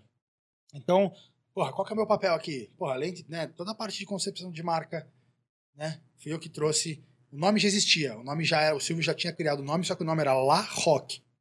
Duas palavras. Eu falei, cara, não, La Rock nunca. Vamos juntar, palavra única. La Rock é forte, não existe, etc. Trouxe os caras para fazer é, a, a marca, né? Que são meus parceiros desde a época de Anzu e que fizeram também marca de MS, que fizeram coisas agora. Estão sempre comigo, de uma certa forma, AMI, o logo da AMI e tal para trazer essa, criar essa identidade visual. Então foi meu papel. Montagem do time, de uma certa forma, o Gus, lendário Gus, do Sirene e tudo mais, trouxe o fotógrafo, o cara de conteúdo de mídias sociais, etc, etc, etc, etc. Então, assim, muita gente que já estava comigo no dia a dia de evento, Patrick e tudo mais, né, a gente trouxe. É, e aí, eu, consequentemente, depois, no, no decorrer dos anos, isso foi se moldando e criando a, a, a história própria. Né? O Laroque hoje tem o seu time próprio ali, É, tinha identificado. um, tinha um normal. espaço, você ocupou o espaço. né? Exato. É. Então, assim. E aí foi, nesse processo todo, porra, eu fazia além do falei, o artístico, a, a produção era uma coisa meio dividida, eu e o Silvio. Porra, mas aí o projeto do, do 50K trouxe, não sei o que trouxe, Buca, quem Buca, artista e tal. Então era uma coisa mais ou menos clara para todo mundo. Né? Então você ficou muito. é, a figura do Laroque ficou muito vinculada a tua. Você, Sim. ah, Laroque do Mário. Sim, isso É. a gente sabe que não. não- não- Eu, eu, eu super entendo, porque na outra, né, como sócio também, de uma certa forma, você também quer ter né, a, sua, a sua visão im- imprimida de alguma certa forma. E eu sou um cara difícil, né? Todo mundo conhece. Então, Facinho. eu, eu, eu, pô, eu tenho um certo protecionismo ali, a minha convicção, acho que não é nem protecionismo, acho que é Convicção. convicção. Né, do caminho a se seguir. Pô, não tem que mudar se o caminho é esse. O plano tá traçado, porra. Né? E aí, porra, quando, quando logo no início surgiu o- a ideia da folk, que é, a ca- pra quem não sabe, é a casa é, de música sertaneja, etc., na frente do Laroque. E ela surgiu muito mais como uma, uma- um movimento de proteção, porque naquela época aquele ali era a prainha. Tinha uma série de Prainha, eventos que é. aconteciam na prainha. Inclusive. Teve Cabala, teve os eventos Cabala, do Toca isso, lá de isso, Campinas, as isso. coisas, né, Sub, Deep Sub, tinha uma série de coisas lá. uhum. Então o movimento do Silvio foi certo, do tipo, puta, vou fazer, vou, vou alugar esse terreno porque é pra acabar com essa porra. Não tem mais concorrente e, e alugou. uhum. Protegeu, perfeito. Só que aí começou, não, vamos fazer aqui uma casa sertaneja? Cara, tio, não. Olha, vamos, a ideia dele desde o início foi sempre que todo mundo é, estivesse junto lá também. Eu não quis. Eu não quero. Sertanejo não é para mim. Nem a pau. Quero ficar focado aqui. Eu acho que a gente, porra, tava no primeiro ano de Laroque. Tem ainda uma série de desafios aqui. Não, não dá para desfocar. Não, não, não, não, não, não, não. Fui. Falei, só que, beleza. Você quer fazer? Faz. Vamos deixar uma coisa muito clara. Eletrônico é no Laroque. Regra número um. E aí, passado o tempo, a regra começou a ser quebrada. Né? Não, mas é uma DJ para tocar no, entre os artistas, entre os shows. Aí começa de um tipo, faz uma lista que, aí. Que vinha sendo o, uma prática habitual em show sertanejo. Sem né? problemas. Com a história do Alok entrando E- no sertanejo, os DJs começaram a ter voz dentro Perfeito. desses shows. Né? Perfeito. Eu falei, Ah. tudo bem, vamos fazer uma lista aqui do que é, que é aceitável o que não é aceitável. Artista, você disse. né? Exato. Tá. Né? Vou dar um exemplo, não, não vou dar exemplo para não pegar mal, mas Sim. não desmerecendo artistas, mas assim, pô, esse aqui é perfil Laroque, esse aqui não é, esse aqui é open format, esse aqui tá bom, vai, beleza. Só que aí de repente o próprio Alok veio num pacote Vila Mix, depois veio um, um, um, um- outro artista lá, um Chemical Surf, depois o próprio um Cat Dealers. Aí eu falei, parou, não vai dar certo. E aí, na verdade, a- a- a- o final da história foi quando sem eu saber, né, eles tinham feito uma oferta pro, pro Vintage para tocar lá. Eu fiquei sabendo por outra fonte que não pelos meus sócios. E aí eu fui tirar a satisfação, tudo ali. Falei, cara, é esse o movimento mesmo, nas costas, porra. Não... Então naquele momento foi uma, uma coisa que não foi, para mim, para mim, é o que eu falei, o combinado não é caro, cara. Eu falei, olha. né, Aí tem outras coisas, mais outros meandros aí que não precisam ser ditos, mas. Quebra de confiança, cara É, total. Quebra de confiança. Isso pra mim é, é- E aí eu optei por sair, aí foram três meses de discussão pra conseguir sair e etc. Com muita dor. Foram os três meses mais difíceis da minha vida. Você lembra, eu emagreci mais de 20 quilos esse ano. Por, por, por, por, por, por ter sido difícil, por ter me Sim, consumido. Sim. Questionamento de se estava certo ou errado, né? Interno comigo mesmo. Mas depois de tomada a decisão, eu nunca mais voltei atrás. Eu acho que isso também é importante Uhum. né? A gente teve várias conversas sobre isso. Você, inclusive, me aconselhou em alguns momentos, tipo, porra, releva, você é seu filho, cara, e não sei o que e tal. E assim como diversas outras pessoas. Foram poucas as que chegaram pra mim e falaram, não, porra, sai fora mesmo. Não, todo mundo, porra, Mário, para de ser orgulhoso, para de não sei o quê. Mas eu acho que a vida é feita de, né, É, cara? não, eu lembro que eu falei pra você, eu falei, não deixa ser orgulho, Orgulho. o motivo da tua decisão, Exato. entendeu? Você quer estar em desacordo com os caras? Desacordo, acontece, cara. Segue a vida.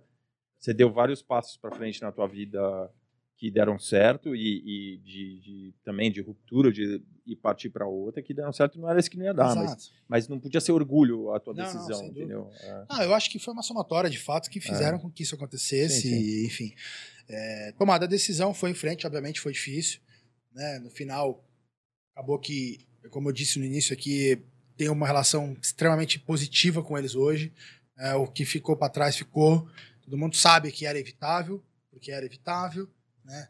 É, mas enfim, aconteceu, foi. Quem sabe no futuro a gente faz alguma coisa de novo, porque eu tenho isso na minha vida. Eu não tento não ter nenhum problema né, para trás. Acho que acontece, tem momentos, tem brigas, daqui a pouco passa e tem que ter também a humildade de chegar e falar, cara, passou, Uhum. Beleza?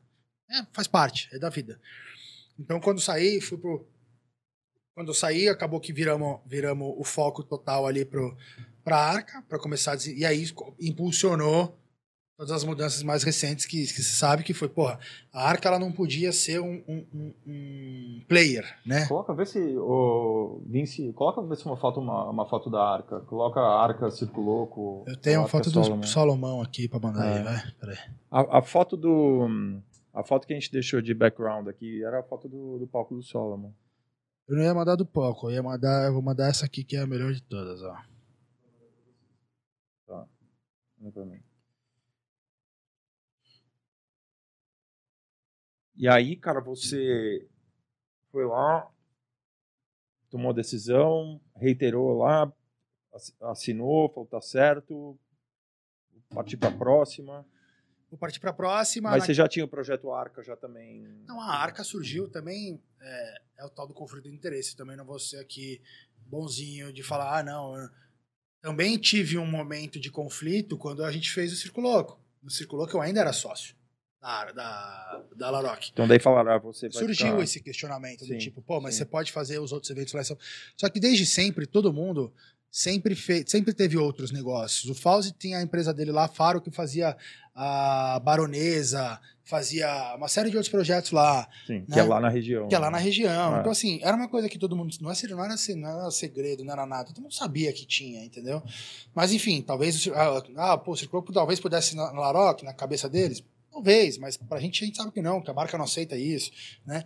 Então, é, a Laroque, na verdade, ela abriu, a Arca abriu em outubro de 18. Eu saí do Laroque, minha primeira briga foi em abril de 19. Não briga, mas onde o começo do fim foi abril de 19.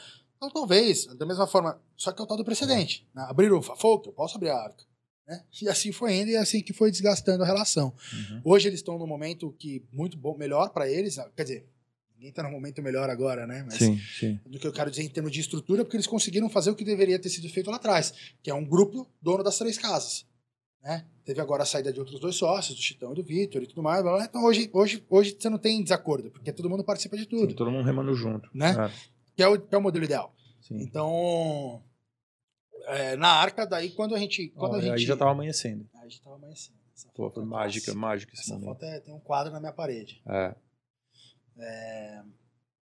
A Então, o legal de lá é que essas estruturas de ferro eram, eram da fábrica, né? Sim, tudo isso foi, foi de, de certa forma preservado. Uhum. A gente tentou não mexer na, na, na- na característica industrial do espaço, porque, e aí entrando numa marca, né, um pouco assim, para a gente contextualizar, quando a gente chegou junto à, dona do imóvel, que é a Votorantim, né, empresa centenária, imagina, os caras lá na Rua Mauri, conservadores, os caras querem fazer uma festa no nosso galpão. Só que a gente cheguei já com o case pronto, eu cheguei com uma apresentação do tipo, cara, a gente quer fazer aqui é uma transformação urbana através do entretenimento.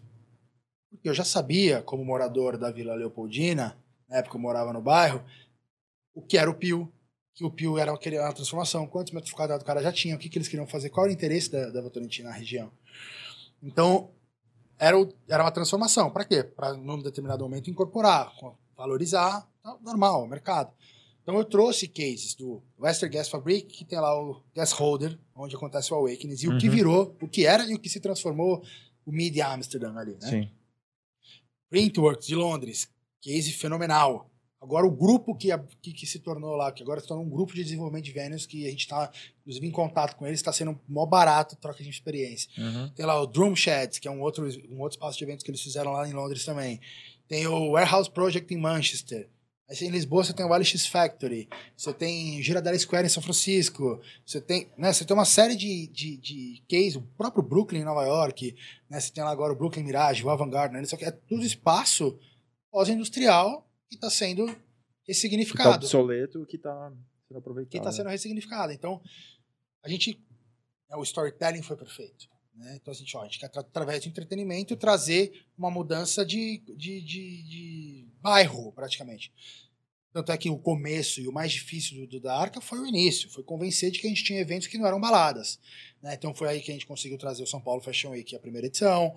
Aí foram duas edições lá com a gente. A gente trouxe Feira dos Campeões da Veja São Paulo. A gente conseguiu fazer um evento da Nike com uma quadra de basquete, com treino aberto da seleção eh, brasileira de basquete. Então foram uma série de projetos. Até antes do Solomon, né? Tinha aquela festa do churrasco. Tava aquele cheiro de Ah, carne. O, o Bárbaros. Do Fernando. Eu, tava, eu, tava, eu tive com o Fernandinho esse final de semana, né? É, a gente ficou amigo, né? De um tempo pra cá. E ele tava contando que antes ele desceram a porrada aí no.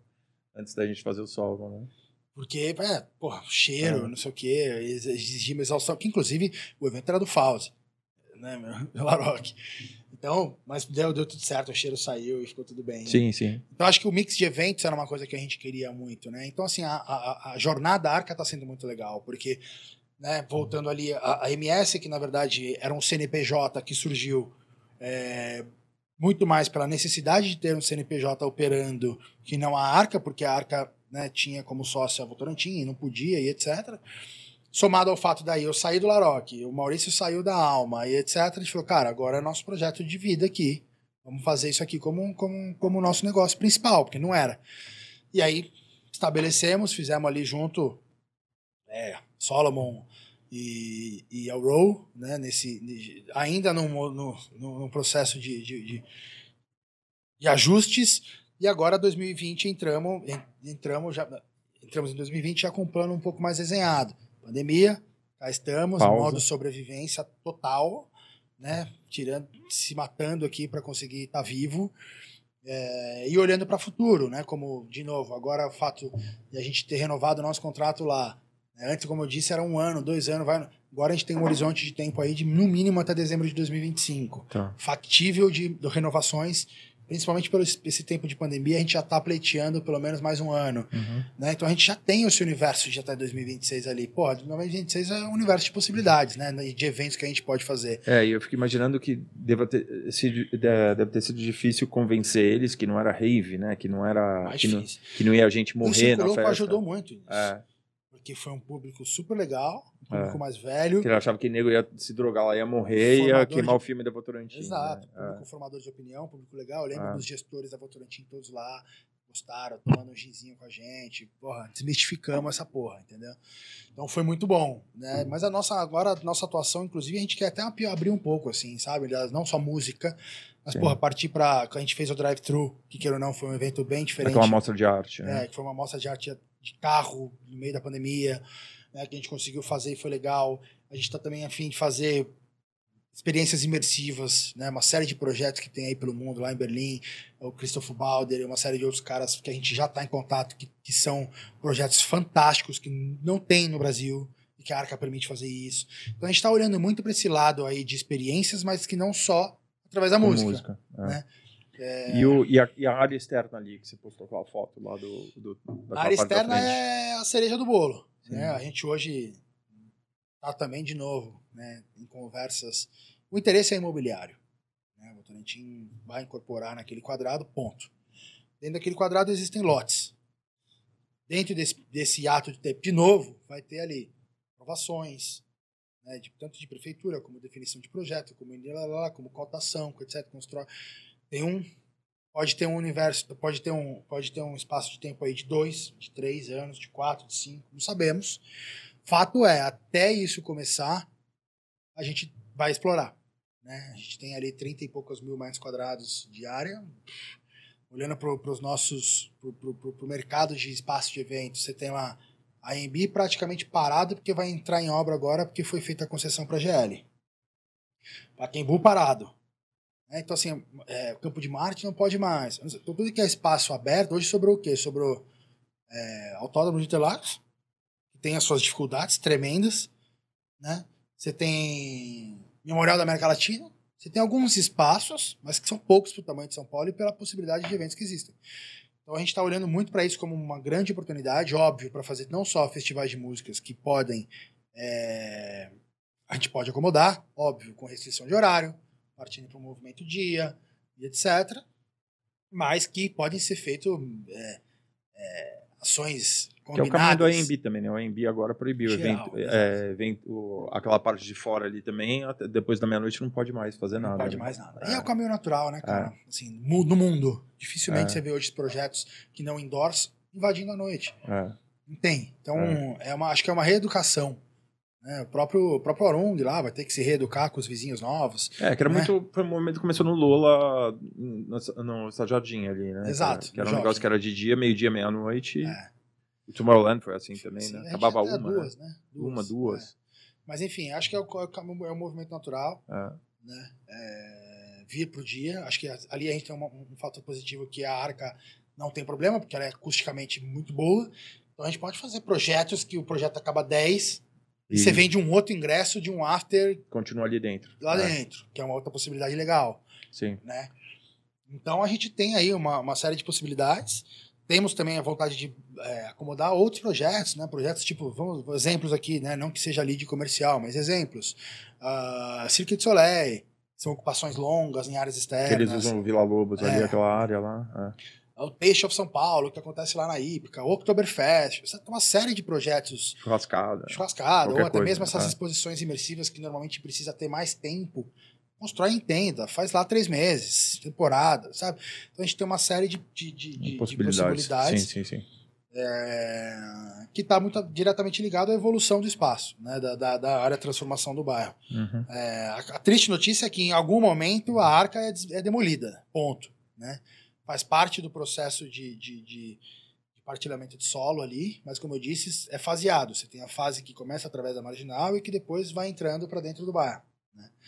Até 25, 26 não estamos garantidos. Mais que isso, só vamos saber lá na mais frente. Um, mais um processo de ruptura aí para você. Não, acho que não é por ruptura, é, de novo, é olhar para frente e enxergar oportunidades, né? Eu desapego, agora desapego. É, olhar para outro negócio, novo. parte pro novo. É, acho que a é. gente tem olhado, falei do pessoal de Londres aí e tal, é uma coisa que a gente tem gostado e, e, e achou interessante.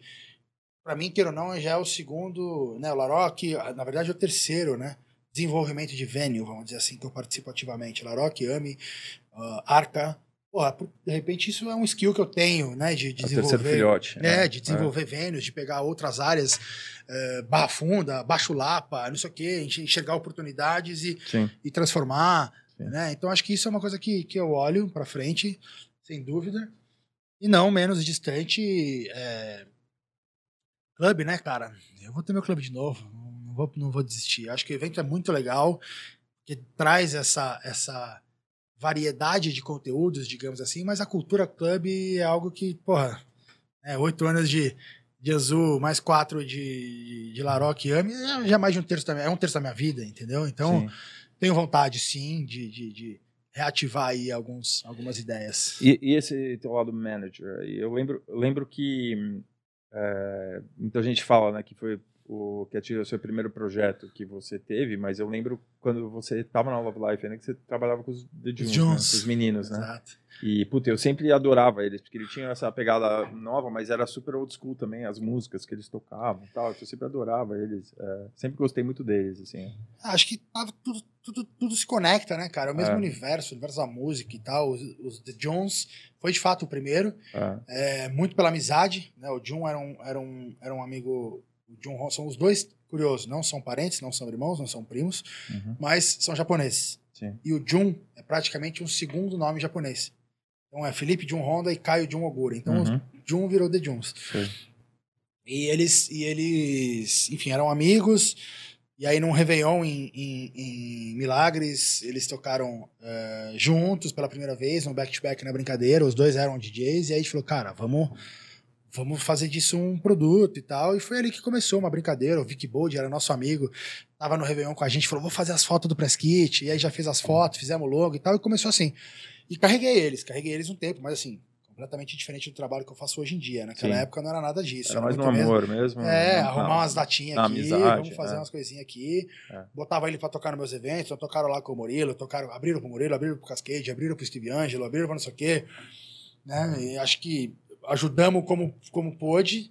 É uma pena que não deu certo, mas não deu certo por eles, por de um determinado momento as, as ideias musicais. Cabeças viraram para mudaram para o outro lado. É, é. Então os dois aí remando sozinho ainda, mas enfim.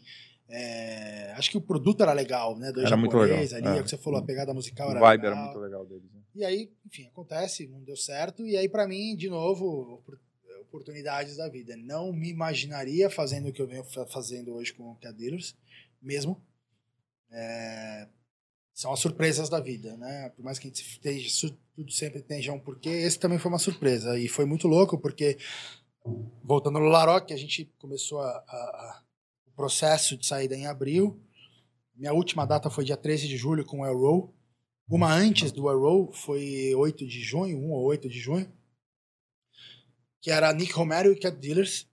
E foi justamente, a briga toda foi porque o Vintage seria na Folk no dia, na semana seguinte dessa, ou seja, atrapalharia essa noite. Né?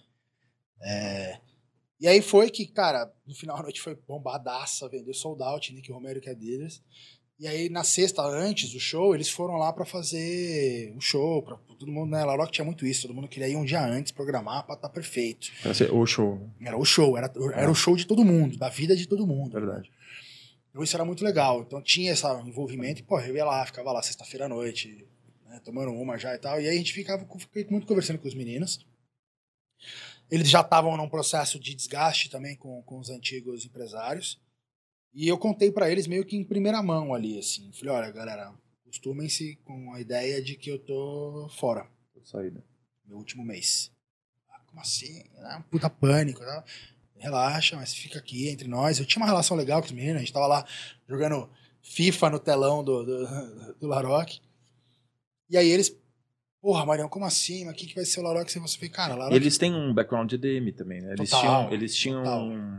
eles tinham um outro nome, né? Mosh. Mosh, eu lembro. Era. EDM total, cara. A É. história do Lug, cara, o Lug é novo. Hoje teve. É. Você vê as fotos dele, as músicas que os caras. O cara era fanático por EDM, assim, Uhum. nível máximo.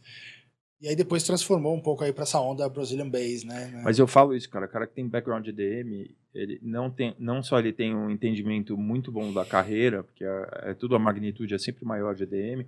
As músicas são muito mais difíceis de produzir é, e dá um, dá um background muito forte para ele como artista, Sim. assim, né? Quem sai do EDM e vai pro pop, né? É, tanto que tá aí, né? De, de produtor de EDM estão produzindo música para todo artista pop que tem no mundo. Exato, hoje, exato. E de álbum É. Lady Gaga e etc. né? É, e aí, enfim, passado essa semana, o show foi legal. Semana seguinte, a gente mandou, ele mandou uma mensagem, ô, porra, cara, a gente não para de pensar na notícia que você deu, que porra, que foda e. Eu, Relaxa, tá tudo bem, vai dar tudo certo, não se, não preocupe comigo e tal. E achando que eles estavam preocupados comigo, né? Na Uhum. real, os caras estavam confabulando ali entre eles. Sim. Deu duas, três semaninhas, acho que na semana, que era a minha última semana no Laroca, puta, meu, é, eu fiz na segunda-feira, dia 15 de julho, acho, fiz o post lá, emotivo, acho que o post mais bombado da minha, da minha rede social até hoje. Todo mundo incrédulo, como assim? Que porra é essa e tal. Eu fiz o post, na terça-feira eles me ligaram, queremos encontrar você e tal, indo pra São Paulo. Aí foram pra São Paulo. Não, porque a gente quer trabalhar com você, não sei o que, porra. Foi mó, eu falei, caralho, meu, puta, adoro o Albi, vai ficar, puta, situação e não sei o quê. Falei, não, o problema não é, não é você, a gente já comunicou eles que a gente não quer mais e tal. Eu falei, cara, resolve sua vida e depois a gente, né? E naquele momento, era um momento onde, porra, de uma certa forma, eu queria também preencher algum- alguns espaços vazios, né? Eu sempre fui um cara que fiz mais de uma coisa ao mesmo tempo, né? Como contei aqui, né? Fazendo Tomorrowland, abrindo Laroque. Não tinha mais Tomorrowland, não tinha Laroque, mas tava abrindo a arca. Eu sempre fiz mais de uma coisa ao mesmo tempo na minha vida, desde lá de 2002 na Anzu, fazendo flyer e, e vendendo viagem de, de formatura. Então eu sempre Uhum. fui uma pessoa inquieta nesse sentido, né? Então eu falei, cara, puta, só arca agora, fudeu, né? Vou, vou ficar louco, não tem tanta coisa assim, vou, Uhum. vou abraçar. E aí conversamos, tivemos uma conversa muito clara, muito sobre expectativa, sobre a minha não dominância em uma série de temas, né? Como, por exemplo, naquela época, sabia zero de gravadoras, direitos autorais. né? Tem um, né, tem um espaço aqui que, não- que, não- que eu não sei se vocês entenderem isso e a gente, de uma certa forma, não, vambora, que a gente quer alguém para que nos ajude no show, no dia a dia e tal, não sei o quê. Puta, começamos. Foi legal pra caralho o, o- o início, assim, foi um período muito de arrumar casa, vamos dizer assim, né? Não, não que tava uma zona, nada disso, mas de vícios, né? Vícios da maneira de trabalhar, vícios da equipe, vícios Que eles da... estavam com a mesma equipe desde que eles começaram, né? Sim. Desde o comecinho, né? E Antes grande- de fazer sucesso. E o grande conflito de interesse nessa história toda era o quê? Os empresários eram os agentes. Né? Então, assim, mistura conta, Total. era uma bagunça. É. Então, assim, puta, foi um parto para conseguir. Engraçado que no Brasil, no É proibido. Unidos é, regula- é regulamentado Proibido por por lei. lei. que é proibido os caras misturarem as duas profissões. né? Exatamente. E aqui, é... como muito lugar, na Europa também, Exato. né? Misturado. Então tinha essa, essa, essa,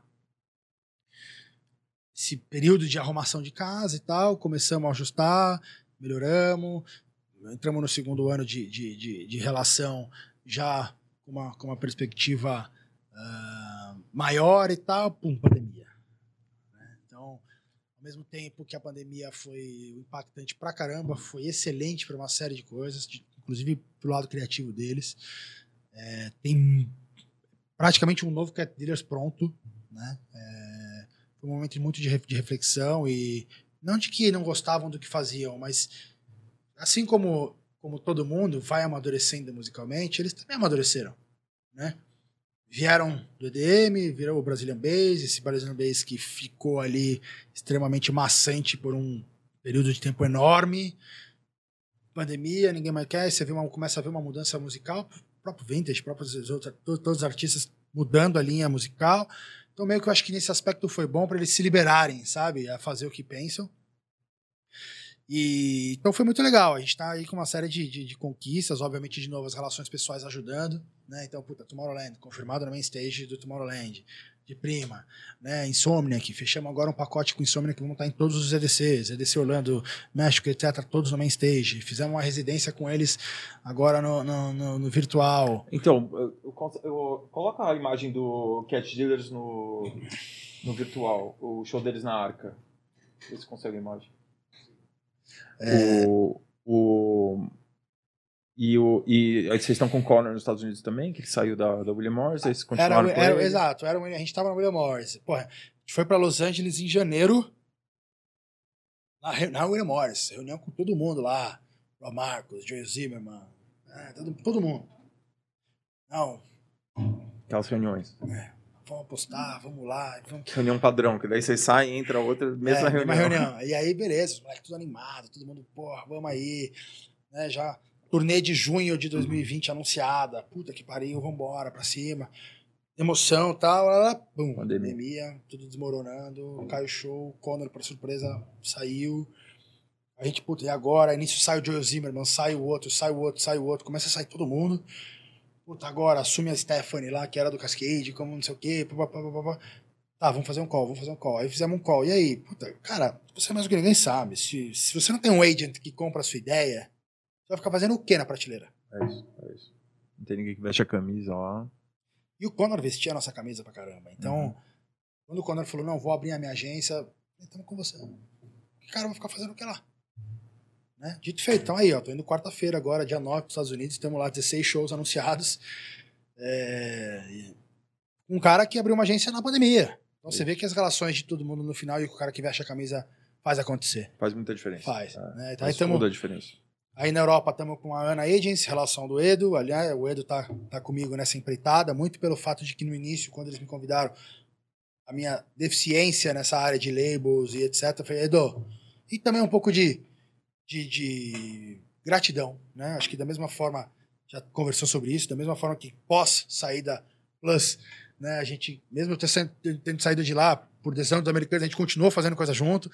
Os eventos na Arca, tá lá, vamos continuar fazendo, né? Se Deus quiser, se a gente entender. Mas vamos fazer. É isso. Né? Eu acho que tem que preservar isso. Sou um cara que sempre, sempre tá. trouxe essas gratidões. Né? O Edo da mesma forma, né? De uma, de uma, certa forma, eu tinha um débito com o Edo. Eu falava, pô, preciso retribuir ali. Não é esse, não. Não. É no, no YouTube mesmo, se você procura Cat, Cat House Sessions, vai no virtual, tá? Playlist de virtual. Se quiser deixar, eu vou te guiar. Esse foi o primeiro, né, que vocês fizeram. Esse foi o, esse foi o primeiro live que a gente fez na pandemia. Ninguém Isso. tinha feito nada de produção até então, era tudo live em casa. Essa aí também foi legal. Vamos montar a luz, estamos inquietos, vamos fazer aqui. É, isso em Pô, maio. trazer os moleques aqui quando eles vierem. Quando quiser. Quando eles estiverem aqui em São Paulo. Quando quiser. Os moleques são, são inquietos também, outros dois inquietos. Então isso aí foi legal, foi o primeiro live com produção que a gente fez. É... E de onde veio esse nome, Cat Dealers? Cara, é a família, né? A mãe dele tem 11 gatos em casa. É. Tudo que era gato abandonado, não, muito pelo contrário. Tudo que, gato, tudo que ela achava de gato na rua, ela pegava. E aí ela oferecia. Nossa, aquelas casas. É. Eu tenho alergia a gato. E aí ela, e aí ela, tudo, tudo, que tinha de gato na rua, ela pegava. E aí ela dava para doação. Quando, não, quando ninguém adotava, ficava. Então foi aí que surgiu os cat dealers. Os cat dealers. Interessante. E na playlist, tem uma playlist Cat House Insomniac.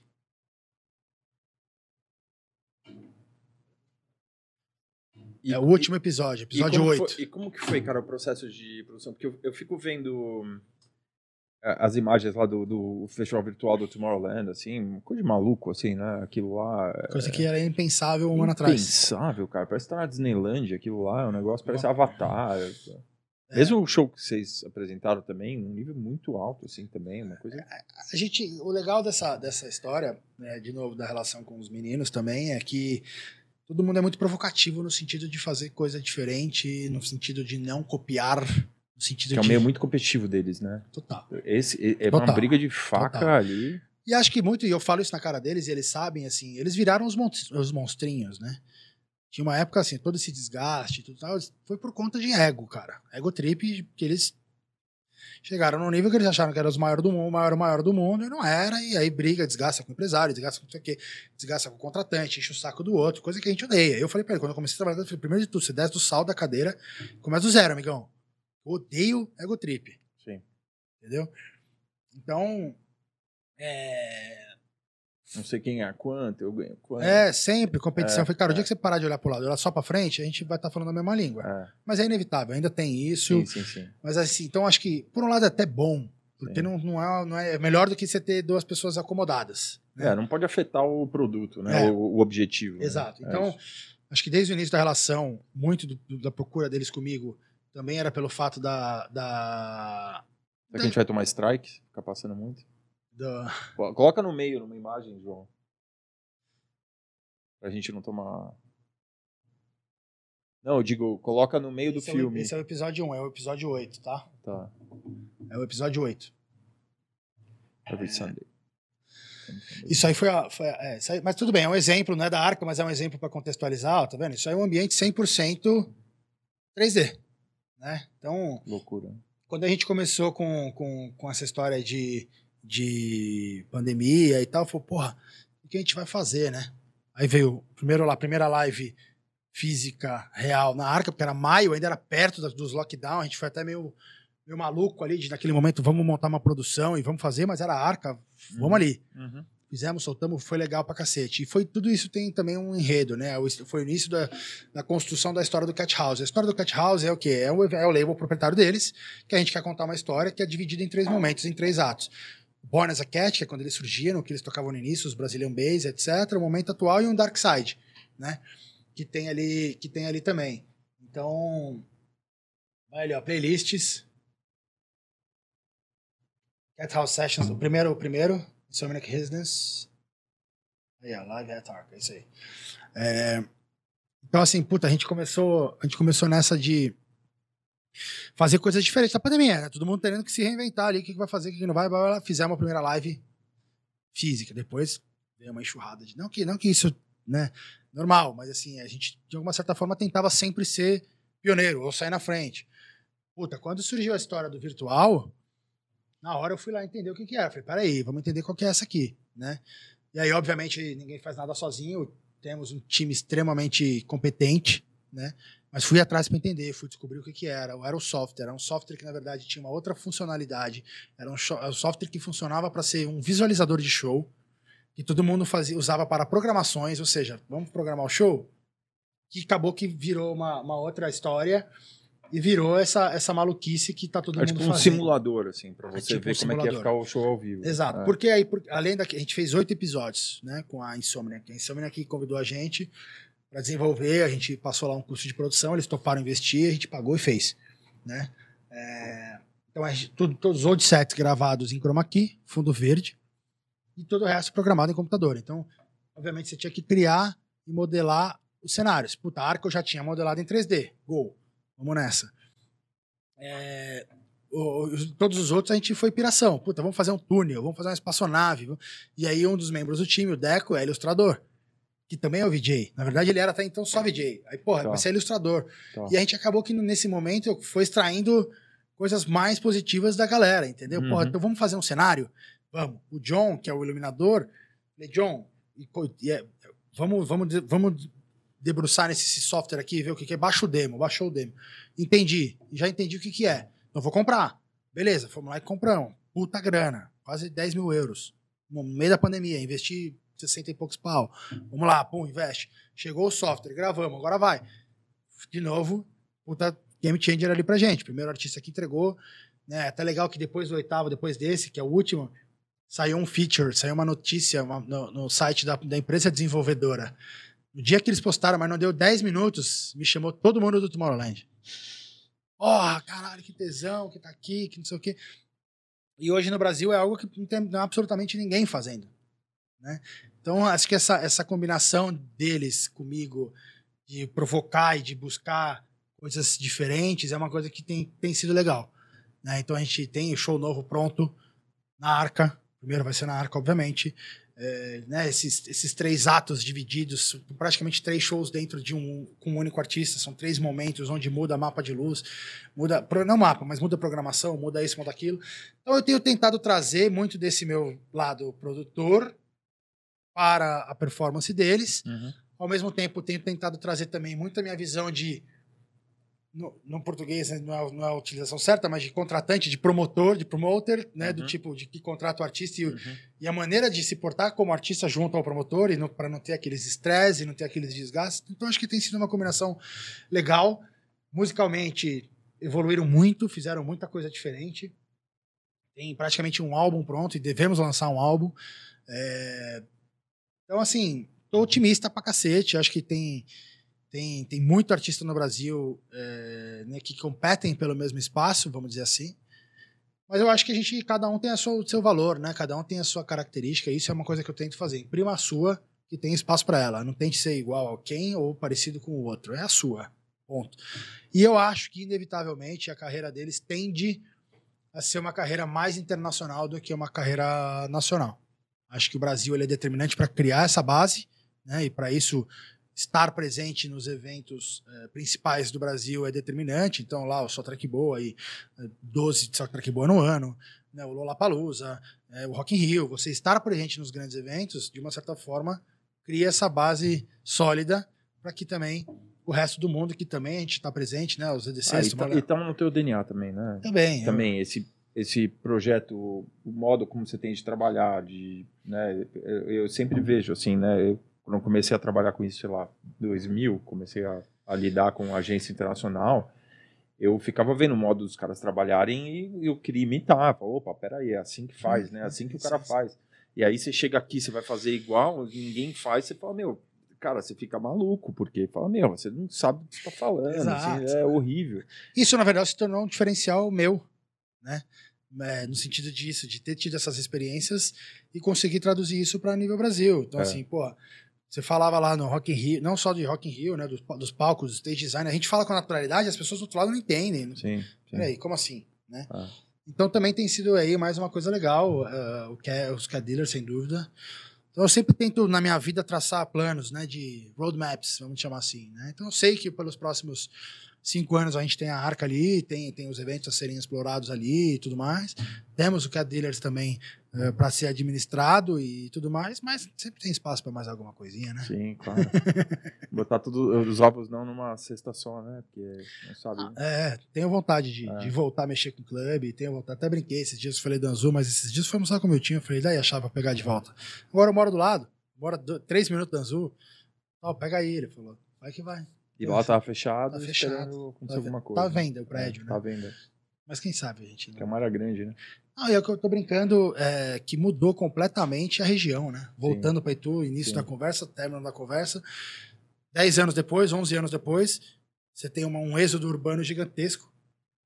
Né? Muito mais gente presente no, no interior. Impressionante, fortaleceu. Vários condomínios ali na região de Itu. O meu condomínio é um condomínio novo, o condomínio Terra São José 2, o Terra São José 1, Boa Vista, Vila Real triplicou de tamanho. Você tem só é, um aumento disso. Você tem esse, né, essa As história empresas, do, né, o JHSF lá. lá. ali desenvolvendo da Castelo do, do, Catarina até o Boa Vista, a área Vila XP. Você tem natural que daqui pelos próximos 10 anos aquilo ali também né, se transforme. E, pô, eu agora né, daqui da Arca até a minha casa, eu demoro 50 minutos. Então, assim, eu não me vejo voltando a morar em São Paulo né? Tô ali, qualidade de vida para meus filhos e tal. Aeroporto, tudo perto. E, cara, e, e sinto que tem demanda ali, reprimida, né? Sim. A Arca tá aqui, tá bem estabelecida, temos os nossos eventinhos para fazer aqui, mas eu tenho muita vontade de voltar a fazer mais coisas, né? Uhum. Assim, 8, 10 eventinhos aqui, mais 8, 10 eventinhos ali, quando vê é 20 e poucos no ano. Pô, tá lindo, né? Melhor impossível, quem dá sabe. Pagar, dá pra pagar picanha, né? Dá pra pagar as dívidas primeiro, né? e, cara, e, e me fala da tua época que você treinou jiu-jitsu.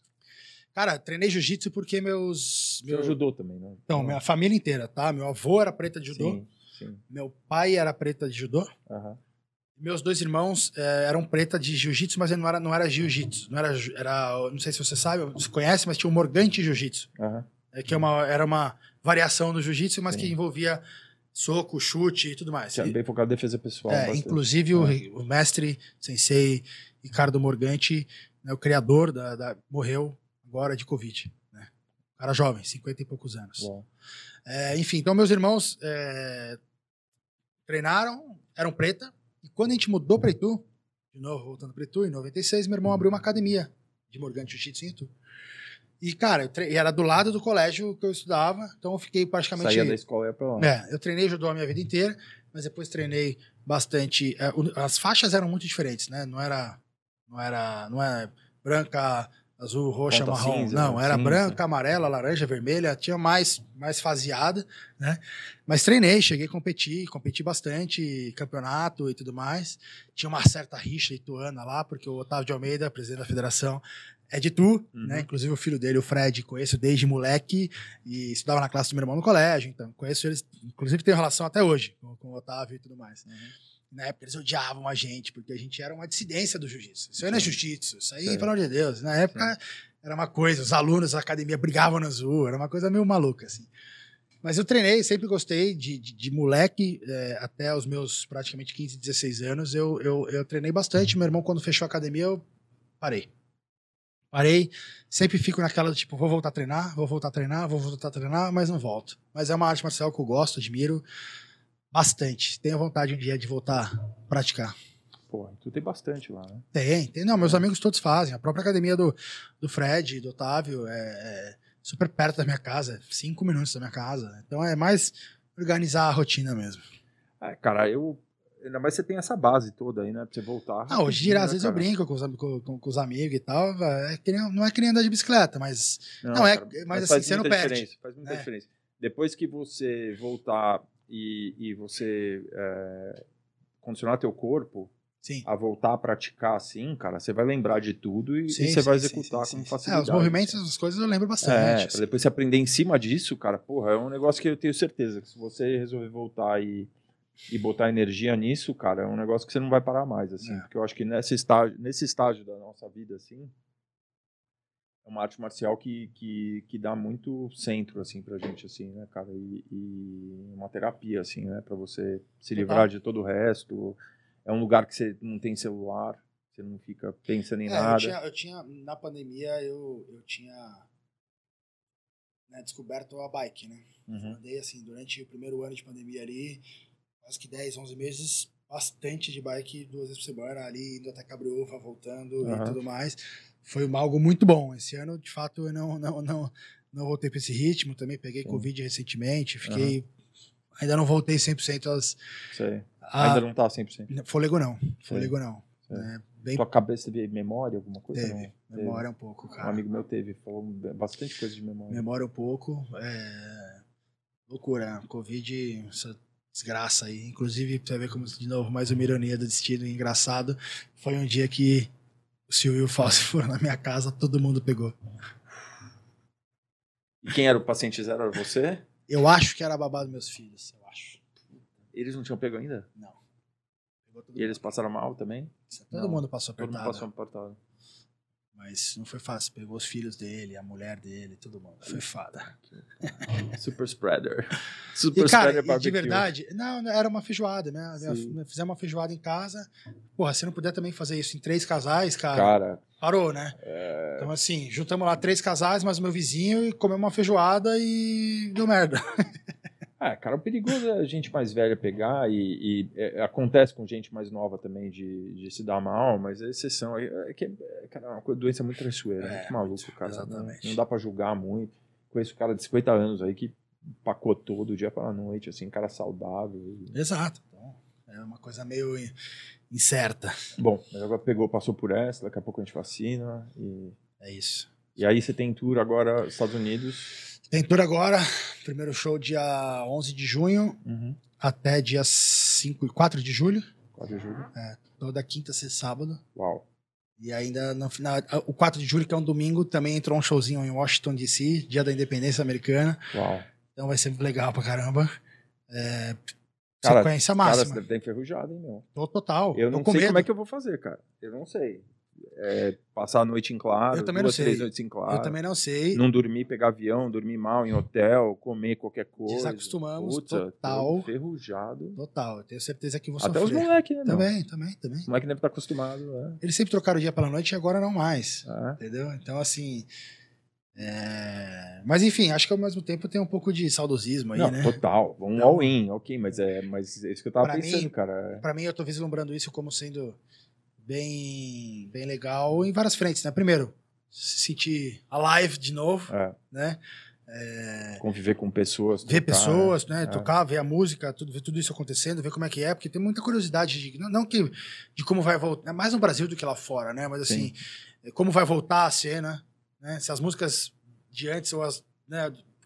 Baixou o BPM, né? Virou uma coisa mais melódica e tal, mas isso vai se transmitir para para pista, É. né? Você conversa com uma série de artistas do, de, de techno e tudo mais. Pô, conversei muito com o Eba recentemente, com o Vitão Ruiz também, que tá aqui no Brasil. A gente fez também um bate-papo longo esses dias. Ele fala, Marião, eu não consigo produzir, eu não tenho uma referência, eu não sei sentar na, na frente do computador e fazer um- uma música de É, o um Paulinho, técnico. Paulinho falou a mesma coisa.